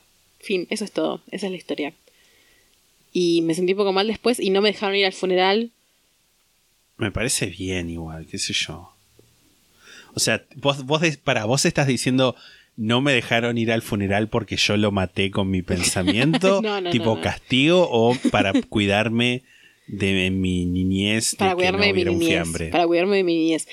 Ese día me, me quedé a dormir en la casa de mis tíos postizos. Y nada, y yo llamaba y decía, hola, ¿cómo están? ¿Qué sé yo? Y como que mi mamá me decía, están llorando. no sé, no me dejaron ir. Yo igual creo que quería ir. Creo que les dije como que quería ir y me dijeron que no, que no vaya. Está bien. Yo nunca fui a un funeral. Siento que tipo me, me hubiera hecho bien ir a un funeral. Conocer Tipo, un poco de tristeza de Que cerca. te prepare a Claro, que me prepare para la vida. Eh, puede ser, puede ser, puede ser. Tipo, se murió gente, pero nunca fui tipo al coso. Fui a cuando pusieron a mi abuela en el nicho. Pero no es un funeral eso. No. Para mí no cuenta como funeral. Bueno. Tengo otro mail. Hola Cherry Pisandro, les enviamos esta historia que pasó hace unos años atrás. Les preguntamos a uno de los protagonistas porque no nos acordábamos todos los detalles. Él nos explicó en el audio repetidas veces que no cree en nada, a pesar de esto sigue sin hacerlo, pero que no encuentra una explicación. Algunos nombres fueron cambiados. Esta historia tiene su origen en una localidad de zona oeste de Gran Buenos Aires, hace unos 3 o 4 años. Era la fecha de cumpleaños de Raúl y ya había fallecido hace algunos años, pero su hijo Esteban quería ir a dejarle unas flores al cementerio. Por eso decidió ir con su pequeña hija Gaia. La hermana de Esteban, Dana, se enteró que irían y pidió acompañarlos para esta ocasión.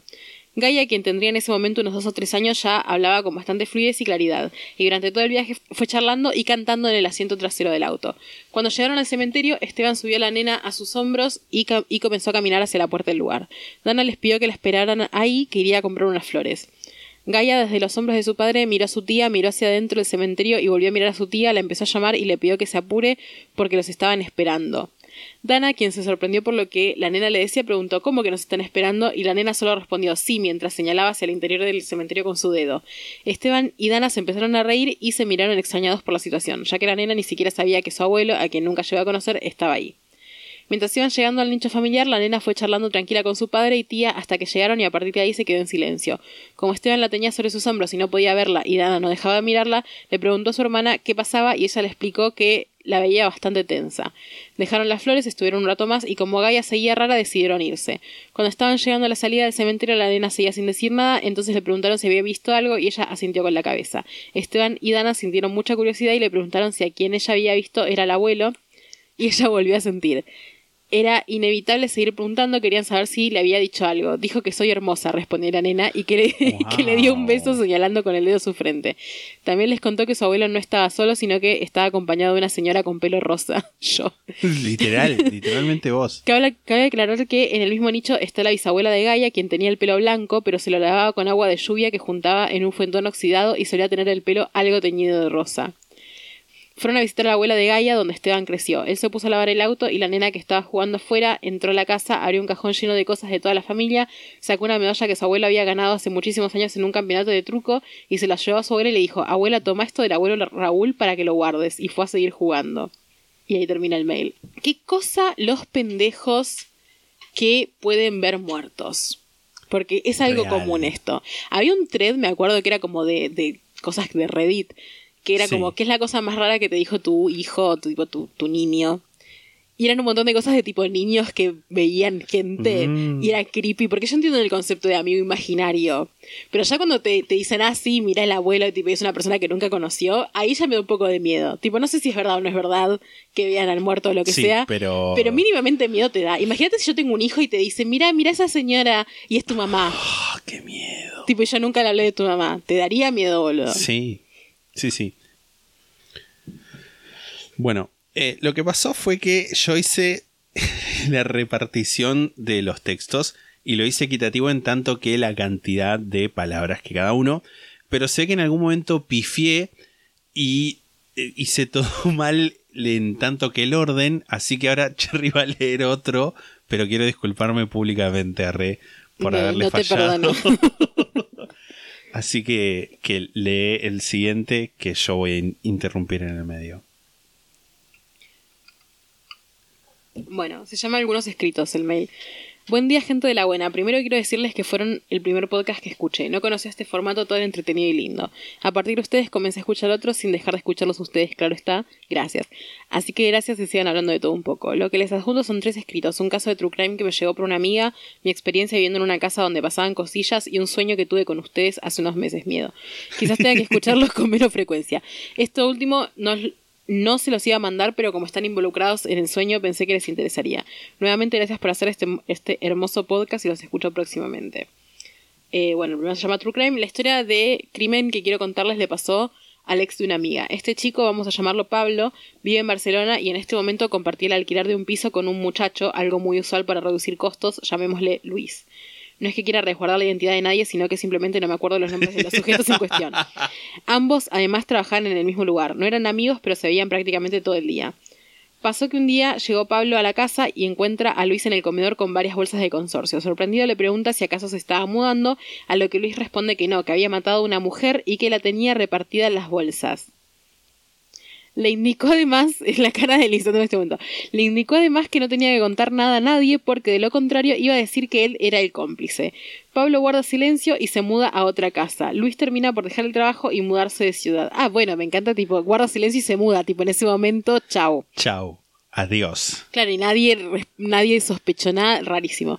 Pablo dejó de tener contacto con Luis hasta que muchos meses después recibe una, una, citación de la Fiscalía de España. Se entera que Luis había asesinado a otra mujer y que alguien lo había delatado. Este, creyendo que Pablo lo había entregado, lo denuncia como cómplice del asesinato de Barcelona. A Pablo lo procesan y lo comienzan a investigar. Posteriormente se sabe quién había delatado a Luis y que Pablo no había tenido nada que ver con ningún asesinato, pero que había sido testigo. En la actualidad tiene prohibida la salida de España hasta que todo se esclarezca. Luis sigue preso. Claro, porque cuando pasa eso, tipo, o sea, como que si vos sabes, igual no actuás, como que hay una Sos figura cómplice. legal ahí, Sí, claro. sí, sí. Que es tipo, o sea, es menor que si ayudas a matar. Sí, sí, obvio. Pero es como sabes de un delito y no lo, y no lo decís, es como un delito también. Sí, es. de- no me acuerdo el nombre, pero lo sabía el nombre. Sí, sí, sí. Me toca a mí. La parte de- del suceso paranormal. Lo siguiente que quiero comentarles es un suceso paranormal con el cual viví durante unos 7 años. Cuando tenía 8 años me mudé con mi familia a una casa vieja por la calle Catamarca entre Colón y Bolívar. Construida en 1914, la casa era enorme y hacía 14 años que estaba deshabitada. Nosotros caímos ahí en función de caseros, a pedido del dueño, un tío por parte de mi papá. El lugar contaba con un amplio comedor de piso de mármol, me encanta, tipo como guau. Con amplio comedor de piso de mármol a cuadros blancos y negros, en el cual había una gran chimenea tallada en piedra. Por una escalera de madera se llegaba a la gran habitación de arriba o altillo, lugar que siempre quedó como depósito. En la terraza además había un cuarto que nunca se usaba, donde con mi hermana una vez descubrimos un montón de carteles dibujados por nenes. Manos con pinturas, casas y hasta una escarapela hecha de bolitas de papel. Tardamos mucho tiempo en entender de dónde venía todo eso.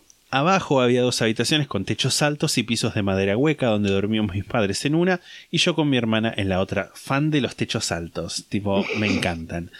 Además la casa contaba con un departamento en la parte de atrás que se podía acceder por una puerta a la calle del lado del garage. Dato importante para más adelante. Me arriesgo a decir que si era de 1914 te- era como el, la habitación de servicio, tipo donde Sí, estaba la, sí, sí, sí. la, la servidumbre. En la casa se escuchaban muchas cosas, pasos subiendo la escalera o en los pisos de las habitaciones, canillas y puertas que se abrían. Y como mis padres se tomaban todo muy normal, yo aprendí a convivir con eso. Tipo, los padres eran yo, básicamente. Mi vieja me cuenta que si molestaban mucho, esto es cuando por ejemplo les te soplaban en la cara al estar acostado o sentías golpes de uñas en el vidrio de la mesa de luz, bastaba con echarlos en voz alta, como hizo la otra historia. Sí. Y no molestaban más, al menos por esa Es que noche. se supone que eso funciona, Sí. o sea, es como lo que siempre te dicen que tenés que decirles en voz alta. Si nosotros lo hicimos también. Es cierto, es cierto. Yo recuerdo que mi viejo solía hablarle a la casa pidiéndole que haga silencio o que se calmara que necesitaba dormir. Me encanta. Vos. Y no pasaba nada más. Nosotros normalmente comíamos en la cocina. El comedor nunca se usaba como tal, salvo en los cumpleaños o en las fiestas donde venía mucha gente. Había una mesa grande con ocho sillas, las cuales siempre aparecían corridas, no importaba lo arrimada contra la mesa que las dejábamos, las sillas siempre amanecían corridas. En especial la de cabecera. Y uno las escuchaba, obvio, pero era como el sonido de la heladera arrancar, un ruido más y normal de la casa. Estábamos tan acostumbrados a los ruidos de la casa que ya ni los notábamos. Bueno, pasa eso, tipo cuando te acostumbras a los ruidos de un lugar ya está. Sí. Ocurría que en verano muchos amigos y parientes de otras ciudades venían, venían unos días a quedarse en la casa. Ellos sí escuchaban todos los ruidos y hasta sentían la presencia de alguien más en el lugar, como si una persona te estuviese mirando. Y es por eso que muchas de estas personas al cabo de dos noches decidían irse a otro lado, cosa que nos daba mucha gracia, tipo, ah, ja, ja. Me encanta. ¿Qué edad tenían? lo decía al principio. Eh, a ver, Tipo ellos pequeños, ¿no? y eh, cuando tenía ocho años, Claro, cuando tienes 8 años no entendés el miedo Sí. de que haya una persona ahí. Yo mismo recuerdo a una amiga de mi mamá queriendo dormir en nuestro cuarto porque en el comedor, donde por lo general dormían los invitados, sentía a alguien que le respiraba cerca. Pero el suceso clave en todo esto lo vivimos a través de mi hermana. Dos años después de mudarnos, ella tenía tres años de edad y de la nada comenzó a hablar sola y jugar con alguien que nadie veía. Ay, de nuevo un pendejo. Vidente. sí. Cuando se le preguntaba con quién estaba hablando, ella respondía que con la abuela chiquita. Las conversaciones de mi hermana se realizaban principalmente contra una pared de la cocina. En ese punto mi viejo empezó a hacer averiguaciones sobre los anteriores moradores de la casa. Resulta que en la casa habían vivido los padres del dueño. Cuando el padre muere, la señora, para no quedarse sola en esa casa enorme, se muda al departamento del fondo. A partir de ese momento, en la casa comienza a funcionar un jardín de infantes. Mm, Nada más ominoso. sí, sí, sí. Años después la mujer muere y el jardín cierra, quedando la casa abandonada por 14 años, momento en el que nos mudamos con mi familia. Bien, hay un dato no menor que nos brindó el nieto de la señora, que vendría a ser mi primo.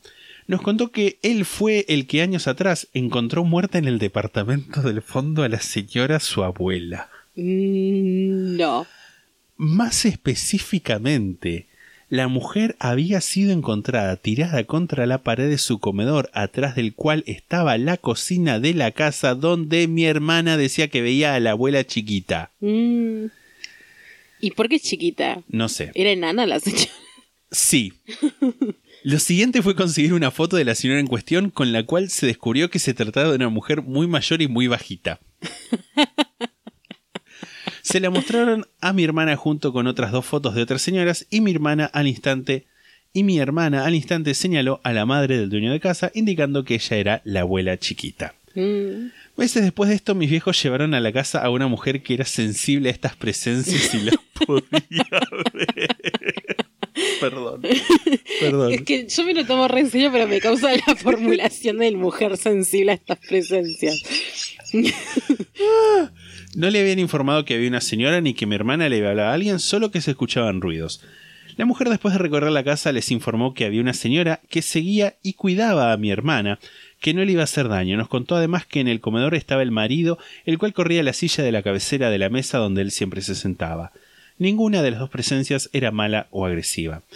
Mis viejos en ningún momento trataron de echarlos, simplemente aprendieron a convivir con ellos. Nosotros, como niños que éramos, hicimos lo mismo sin darnos cuenta. Vivimos en total siete años en esa casa. Cuando nos fuimos la remataron y la tiraron abajo. Ahora hay un edificio muy paquete y cheto. Qué mal, Sí, qué mal. verdaderamente. Eh, sueño con la sexta pata. El sueño empieza con una secuencia donde estoy en un barco, hay una tormenta que me vuela por los aires y me salvo por estar agarrado de una soga. Aparezco de pronto en la casa de los chicos de la sexta pata. Ambos estaban en una cama grande, Cherry a la derecha. Hablamos que yo les iba a traer unos buzos y de películas de terror. Siempre nos meten en la cama. Una en especial de un barco, pero que no recordaba el título. En es Ghost Ship. En esa se mueven unas cosas a mi derecha y se abre una gran puerta de madera. Era doble ancho como un portón y tenía cosas de colores. Cherry se pone feliz de que esté con ellos y me cuenta que nadie creía las cosas que ocurrían ahí, refiriéndose a la puerta abriéndose sola y otras cosas similares, agregando que todo eso era porque su madre está con alguien en su casa de al lado. Wow. De repente me dicen que ahí venía y que me esconda. Y como. Y veo cómo ambos se hacen los dormidos. Yo me acuesto en el piso al lado de la cama del lado de Lino, tipo vos. Sí. Pero él me dice que me esconda debajo de la cama.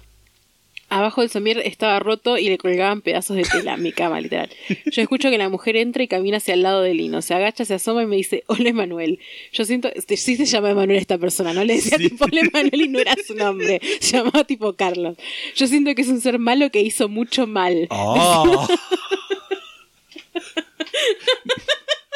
Mónica, escucha esto, Emanuel. Por favor, lo que estás diciendo. Pero ¿es mi madre realmente o es tipo una señora que, que hace figura de mi madre en el sueño? sí, sí, sí. Deseo salir y hablar con ella. Es una vieja flaquita de ojos verdes muy claros, pelo canoso y largo. No es flaquita mi mamá. o sea, sí tiene ojos claros y pelo canoso, pero tampoco es largo. Claro, no. o sea, no mi madre largo. no es flaquita, pero tampoco es, es gorda. Porque ya veo que me va a decir, ay, me decís que no soy flaquita. Pero tipo, yo me imagino una vieja flaquita y me imagino una señora más consumida. Raquítica. Claro. Esquelética casi. Piel tostada y muy arrugada. Recuerdo el mirar mucho a los ojos era mi método para protegerme. Me habló mucho, no recuerdo de qué, pero siempre con su mirada fija, como esperando a que yo la, desviase. Después de un tiempo se termina yendo. Yo sigo hablando con los chicos un rato más como si no hubiera pasado nada. Los saludo y salgo a la calle. Me tomo el 532 para ir a mi casa. Recuerdo tener dos llaves en el bolsillo derecho, una partida y una, una sana más grande. Una de ellas me la dio la señora. También recuerdo un símbolo con una cruz redondo verde y rojo con letras alrededor. Eso me protegía y desperté así nada más, así sin más. Eh, el símbolo, el Zodiac. Verde, redondo, verde y rojo con letras alrededor. Tipo, literalmente. Zodiac. Eh, wow. Esto, mucho, mucho simbolismo en este sueño. Sí, Algo- tipo la llave rota, Sí, tipo sí, hay sí. que buscar Hay en que buscarle el los arcanos. O ese es del horóscopo nomás. Ah, Googlea significado de sueños. Sí, sí, sí. Soñar rota. Euroresidentes.com. Euro- Boludo. Euroresidentes, ¿cómo no? Euroresidentes sueños. Vamos a buscar qué significa eh, soñar con una llave rota, ¿te parece? Sí, por favor. Si una chica sueña que regala un... No. a ver, soñar con una llave así tipo a seca simboliza posibilidades, control, secretos o responsabilidades. Tal vez intenta encerrar sus sentimientos y emociones más íntimas. Si sueña que pierde sus llaves, eh, a ver, decime si alguna de estas aplica para vos. ¿Cuál es la más cercana? Sí. Perder, soñar que perdés tu llave, soñar que eh, le regala una llave a alguien. Si en, si en un sueño encuentra unas llaves, Creo que sueña en, y en el sueño encuentra una llave, porque el tipo las encuentra en el bolsillo. Si en su sueño encuentra una llave, quiere decir que ha encontrado la solución a un problema. También tranquilidad en su vida familiar y mucha actividad en el trabajo. Soñar que rompe unas llaves. eh, Ponele que, que Sí, sirve. sí, sí. Significa separación por culpa de los celos de la muerte. ¡Oh! ¡Dios! Los celos de la muerte. ¡Qué fuerte! Soñar que rompe una llave significa separación por culpa de los celos de la muerte. También puede significar peleas y rupturas de relaciones de todo tipo, sentimentales, amistosos o laborales. Le estamos cagando la relación. Acá Igual también le va a ir bien en el trabajo y en la vida familiar.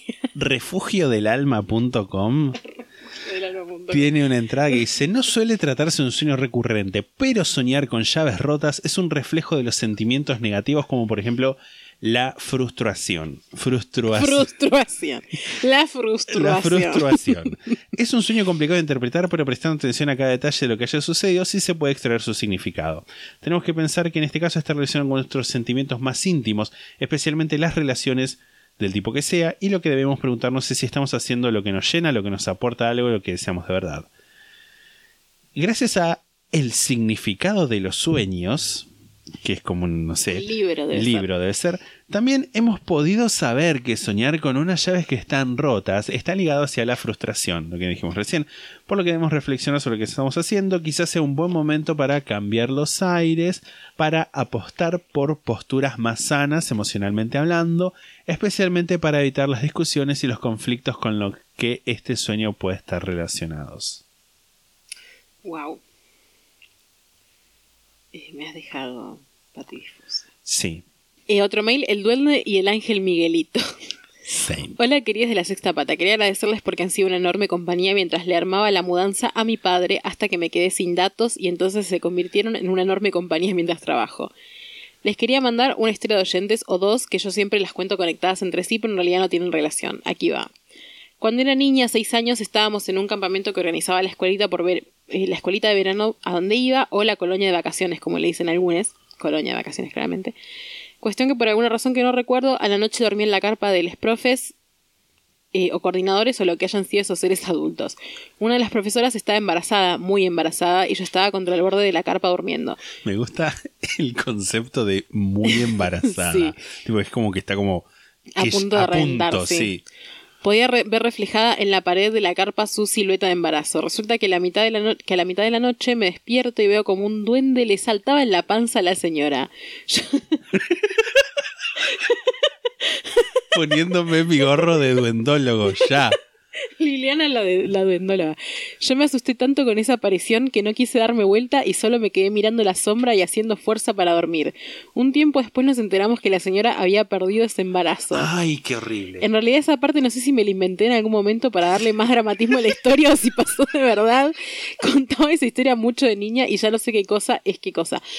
Era el niño, el duende. Justamente entre los recovecos de lo real y lo imaginado de mi mente infantil recordaba otra historia que en su momento me perturbó muchísimo, la historia del ángel Miguelito.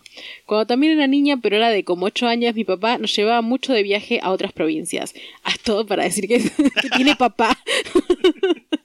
donde tuviera algún conocido a donde pedirle hospedaje un par de días con toda su caradurez, ahí mismo íbamos a parar. Así fue como en una ida a La Rioja fuimos a Villa Unión. Resulta que mi padre no era una persona muy consciente de qué cosas eran buenas para un niñe y qué cosas iban a tener que ser depuradas en largas horas de terapia. El plan de ese día ir al cementerio a visitar un bebé muerto que se levantaba a jugar a la noche con peluches. Con peluches. con peluches. En el cementerio de Villa Unión hay un cajoncito, según yo, abierto, donde se puede ver un bebé momificado que su mamá iba a cambiarle la ropita todos los días y la gente le dejaba juguetes y cosas en toda la parte de arriba del lugar donde estaba el cementerio porque el bebé, Miguelito, se levantaba y jugaba a la noche. O sea, porque la siguiente frase te va a encantar. Parece que es un bebé milagroso. Parece que es un bebé milagroso y la gente le pide favores y le regalan cosas de agradecimiento de bebés porque es un bebé fantasma. Obviamente la imagen me traumó mucho y me dio muchísimo, muchísimo miedo, ya que no pude ser testigo de sus milagros. Vale aclarar que respeto las creencias de los lugares y de esas personas y si depositan su fe en el Miguelito y eso les hace bien, bienvenido Sí. sea. Pero no creo que tengas que llevar sin preguntarle a tu niña a ver a Miguelito mínimo sin avisarle antes y contarle que no es malo. o sea, sí, respeto las creencias, pero me causa la idea de tipo una madre yendo a abrir el cajón de un niño y nadie diciéndole, señor, esto está mal. Tipo, claro, o sea, Claro, antes de que se convierta en una leyenda, eh, toda esa idea me, me resulta extraña. Bueno. Eh, bueno, pasaron los años y tampoco sabía si esta historia del Miguelito era real y en mi mente se presentaban iguales de borrosas junto con la del duende. Estaba ya en la universidad estudiando y me encontré en en Facebook que alguien compartió una nota sobre el Miguelito. No sé cuál era, pero como tiene hasta Wikipedia les tiro unos links. Tienen las fotos del bebé en el cementerio, les aviso, yendo. Un link es turismovillaunión.gov.ar barra angelito guion milagroso. Ah, esa es tipo una página oficial. Una página gubernamental. Bueno, el sitio está en mantenimiento.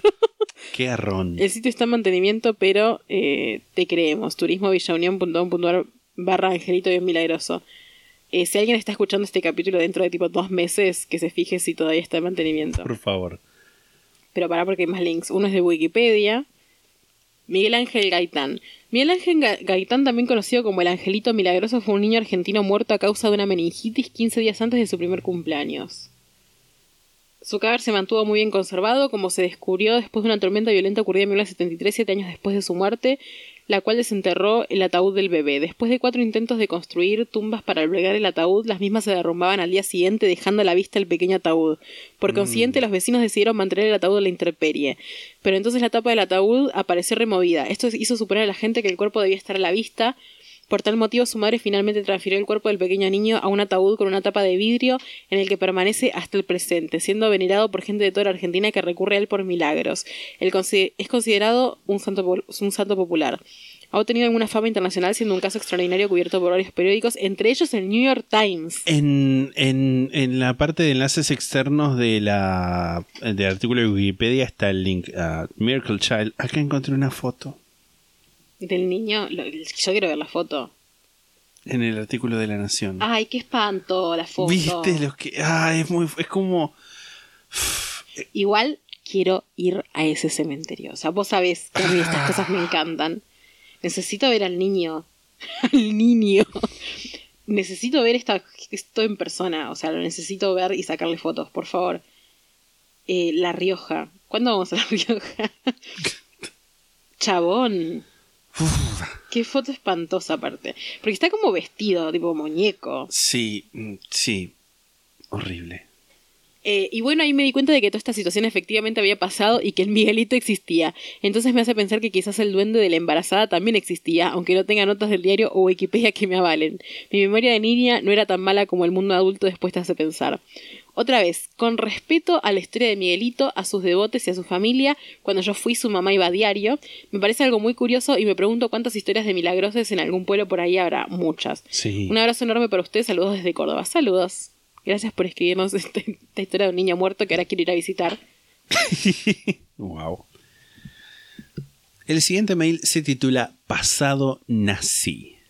Hola chicos. Hola. Está, está escrito con mayúscula. Primero que nada, gracias por la buena onda de siempre. Genios, disfruto un montón de sus capítulos. Aquí va mi historia familiar. Lo único que les pediría es mantener el anonimato, pues hashtag tema sensible en la familia.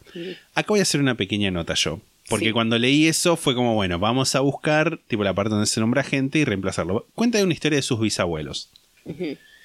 Y yo pensé, eh, bueno, voy a cambiar los nombres, donde dice el nombre voy a poner bisabuelo 1, bisabuelo 2, y después pensé, ¿por qué me voy a privar de pronunciar nombres alemanes? Los voy a cambiar y voy a poder hinchar las pelotas igual. Así que eso hice.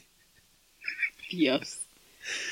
Mi bisabuelo vivía en Bélgica y estaba casado, era un soldado del ejército. Cuando se forma el movimiento nazi, él y su hermano, obviamente compartían los ideales nazis, deciden unirse al ejército nazi y colaborar con la horrible causa. Pero si lo hacían, Bélgica los condenaba a muerte, pues hashtag oposición. Entonces, ellos trabajaban para el ejército belga, supuestamente haciéndose pasar por soldados alemanes en el gobierno nazi, los dos se mudaron a Alemania. Esa es la historia que sabía el gobierno belga, pero la verdad es que ellos eran espías. Ellos fueron al gobierno nazi, se presentaron y se ofrecieron trabajar de espías para ellos, dándoles toda la información posible que pudiesen conseguir del ejército belga. Wow. Ante tan admirable hecho de lealtad, los dos escalaron muy rápido entre las filas alemanas. Mi bisabuelo volvió a Bélgica a visitar a mi bisabuela cuatro veces. ¿Saben cuántos hijos tiene? Cuatro. La primera vez fue a verla, la segunda a conocer a su hijo y ella quedó embarazada de nuevo, y así hasta llegar a cuatro bebés. Para ubicarlos, mi bisabuelo se llamaba Helmut y su hermano Ernst. Nombres eh, inventados por vos. Sí, de una página de cómo ponerle nombre a mi bebé alemán. Ajá. El gobierno nazi empieza a caer.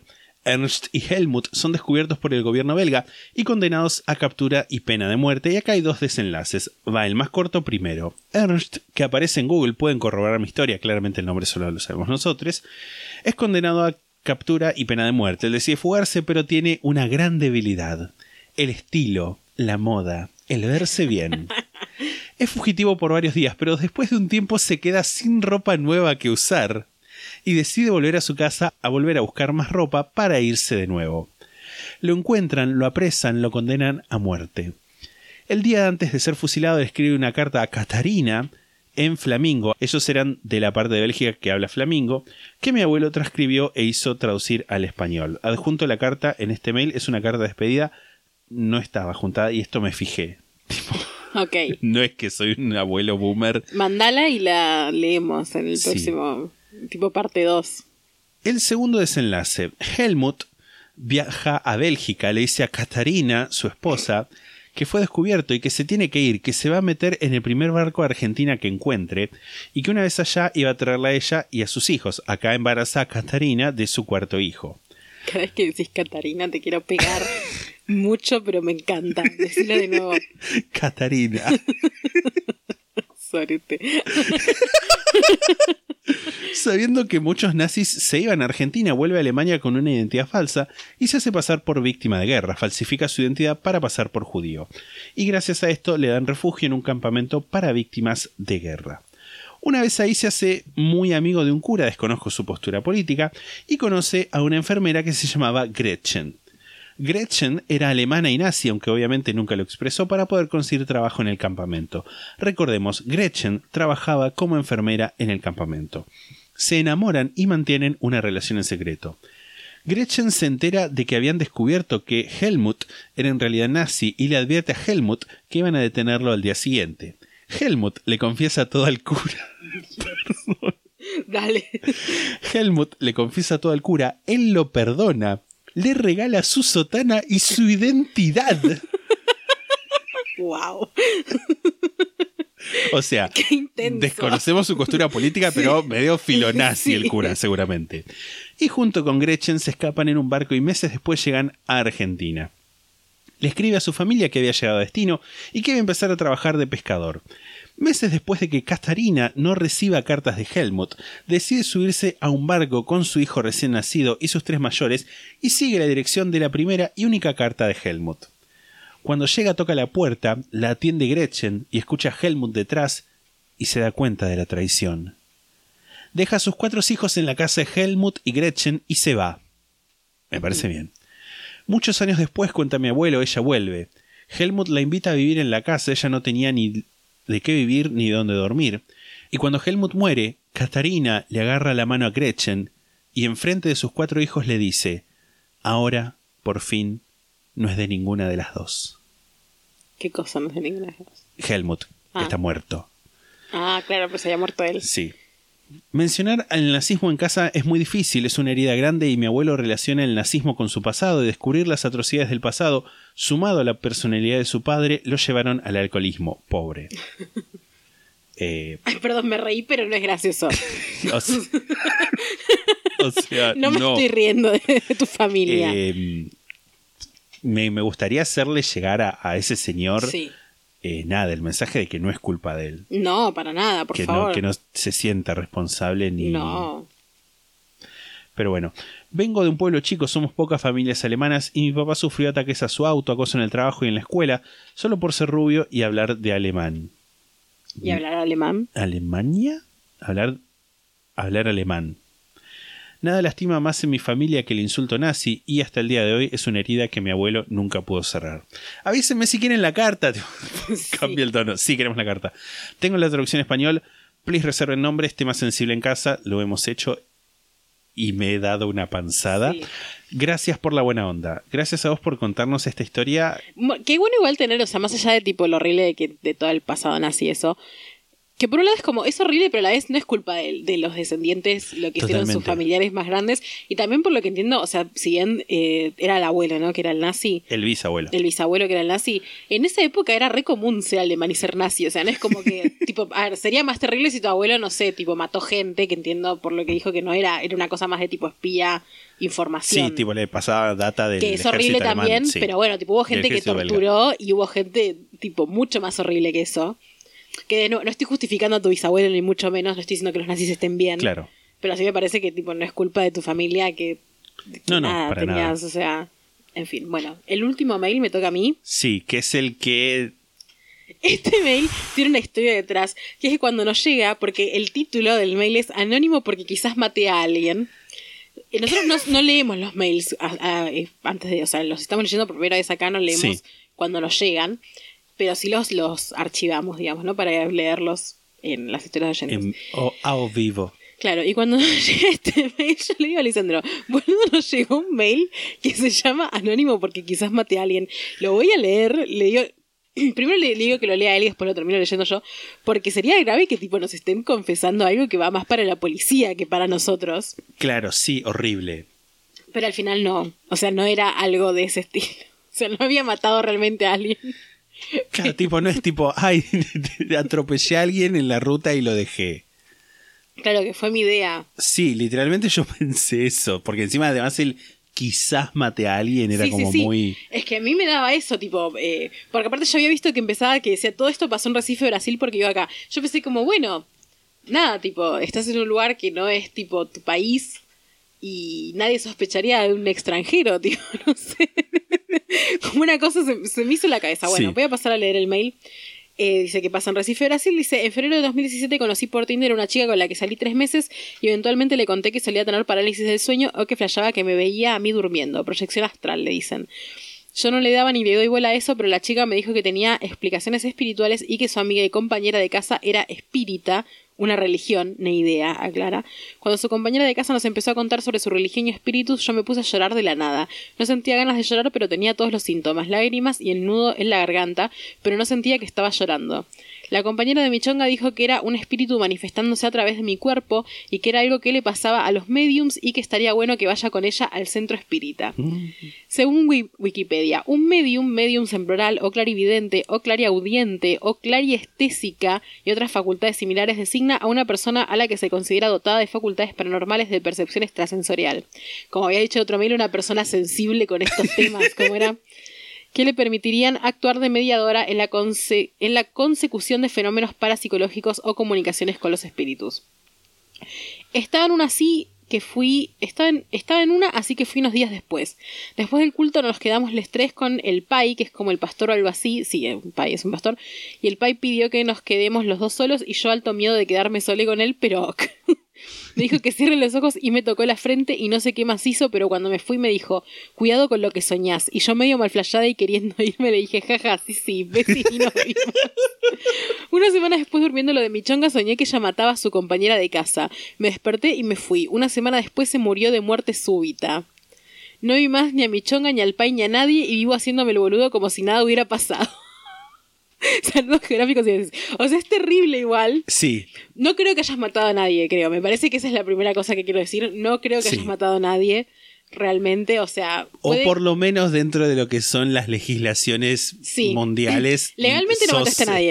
este, Pero creo que espiritualmente tampoco mataste a nadie. Porque en todo caso, ponele si vamos a entrar al terreno de creer en estas cosas, que vos sabés que yo estoy muy a favor de eso, Lisandro. Yo sé que vos no. Para mí, en todo caso, lo que no es que soñaste, que, so- que soñando que se moría la mataste, sino que vos soñaste algo que ya iba a pasar.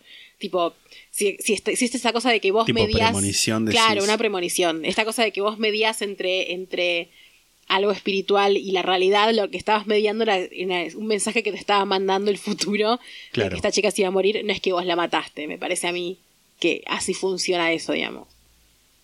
Esa es mi opinión. ¿Quieres decir algo?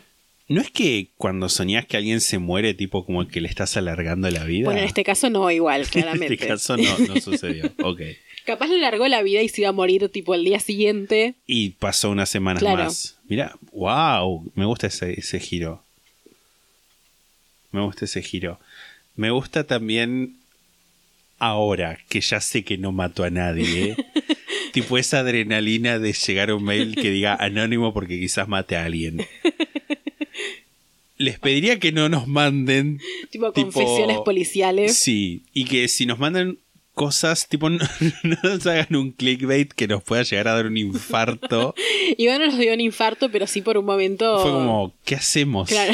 ¿Qué hacemos con lo que...? Porque además, ima- además imagínate si esta persona nos cuenta, nos hubiera contado algo así. Tipo, y nosotros lo sabemos. ¿Qué tenemos que hacer? Nada, tenemos fingimos demencia. Borramos el mail. Borro el mail y no nos, sé. mu- nos vamos a Uruguay. Sí. Porque además es como, es como el otro... Hashtag emigrar en Eh, pandemia. David, Luis, eh, eh, Héctor, el que estaba en España y que, o sea, no es que tipo alguien nos mostró bolsas con Ah, una claro, persona sí. reducida, pero como que nos lo confesaron. Sí. Sí, sí, sí. Secreto profesional. Bueno. Nosotros, eh, es- mandar un mail es como confesarse. Eh, este fue el último mail. Así que aquí termina el episodio. sí. ¿Quieres decir algo más antes de terminar y decir todo lo que tenemos que decir? No, sí, sí, que, que sigan mandando historias. Sigan mandando historias. Es hermoso. A mí Es me gustan mucho los, los capítulos de historias de oyentes. Son un favorito del- de todos, me parece. Sí, y además también me gusta porque es como que no, que no, no- no sé. qué- Bueno, obviamente, obviamente, sí, es que tenemos que trabajar menos, pero también es como, ay, ¿qué, qué pasará? Mm. Es como una sorpresa, un montón de, de- excepto ponerle el caso de, de- de los nazis que medio que lo fui leyendo para, para cambiar los nombres, hasta que después me cansé y hice buscar y reemplazar y ya fue. Si cayó algún otro nombre de otra parte, lo siento. Sí. La semana que viene va a haber un capítulo de, de que yo hosteo, que votaron ustedes entre les di dos opciones eh, y ganó Entre ustedes los miembros del los club. miembros del club, que ahora vamos a hablar del club. Y ganó la opción de generalidades sobre los tiroteos masivos, así que voy a hacer un estudio de tiroteos masivos para poder abrir el paso a después hablar de casos específicos de tiroteos Me masivos. encanta. Así que va a ser de las veces del caso que vos, los capítulos que vos, vos ya hosteaste. me encanta. Uno de eh, asesinos seriales, otro de sectas. Exacto. Y no voy a decir cuál era el otro, la otra opción porque la voy a hacer en un futuro probablemente, así que Sí, sí. no la quiero quemar.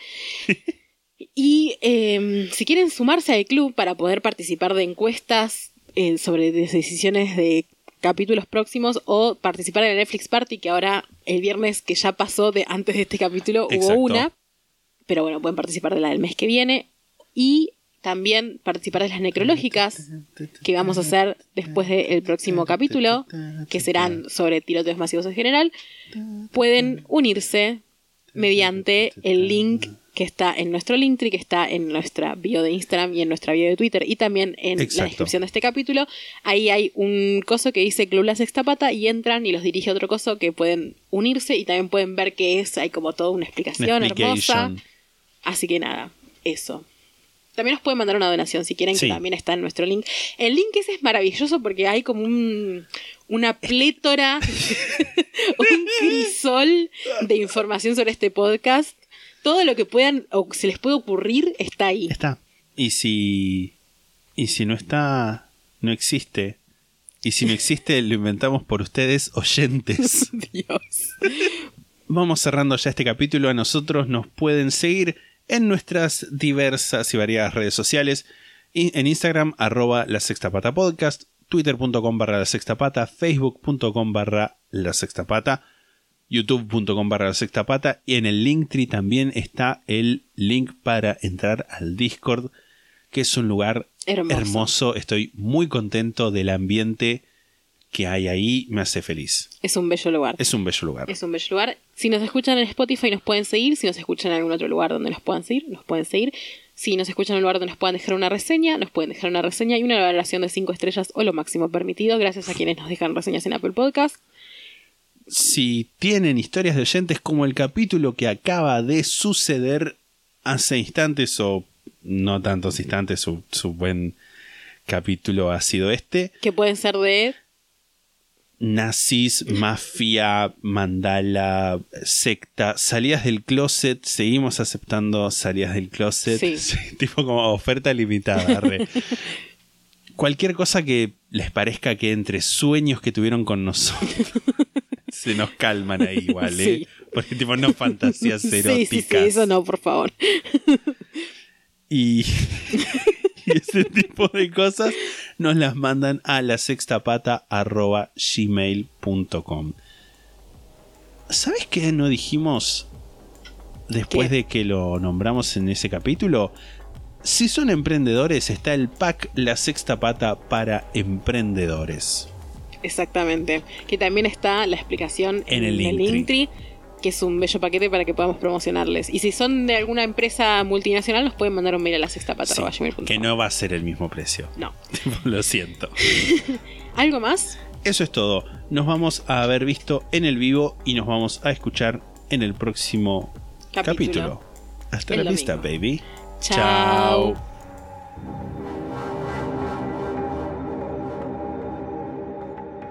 La sexta pata se graba en la ciudad de Mar del Plata. La portada fue diseñada por Melanie Devich, a quien pueden encontrar en Instagram como arroba no hago dibujitos. La música es The Soft Whispering Truth por Lingua Ilustra y fue editada por nosotros para la intro de este podcast.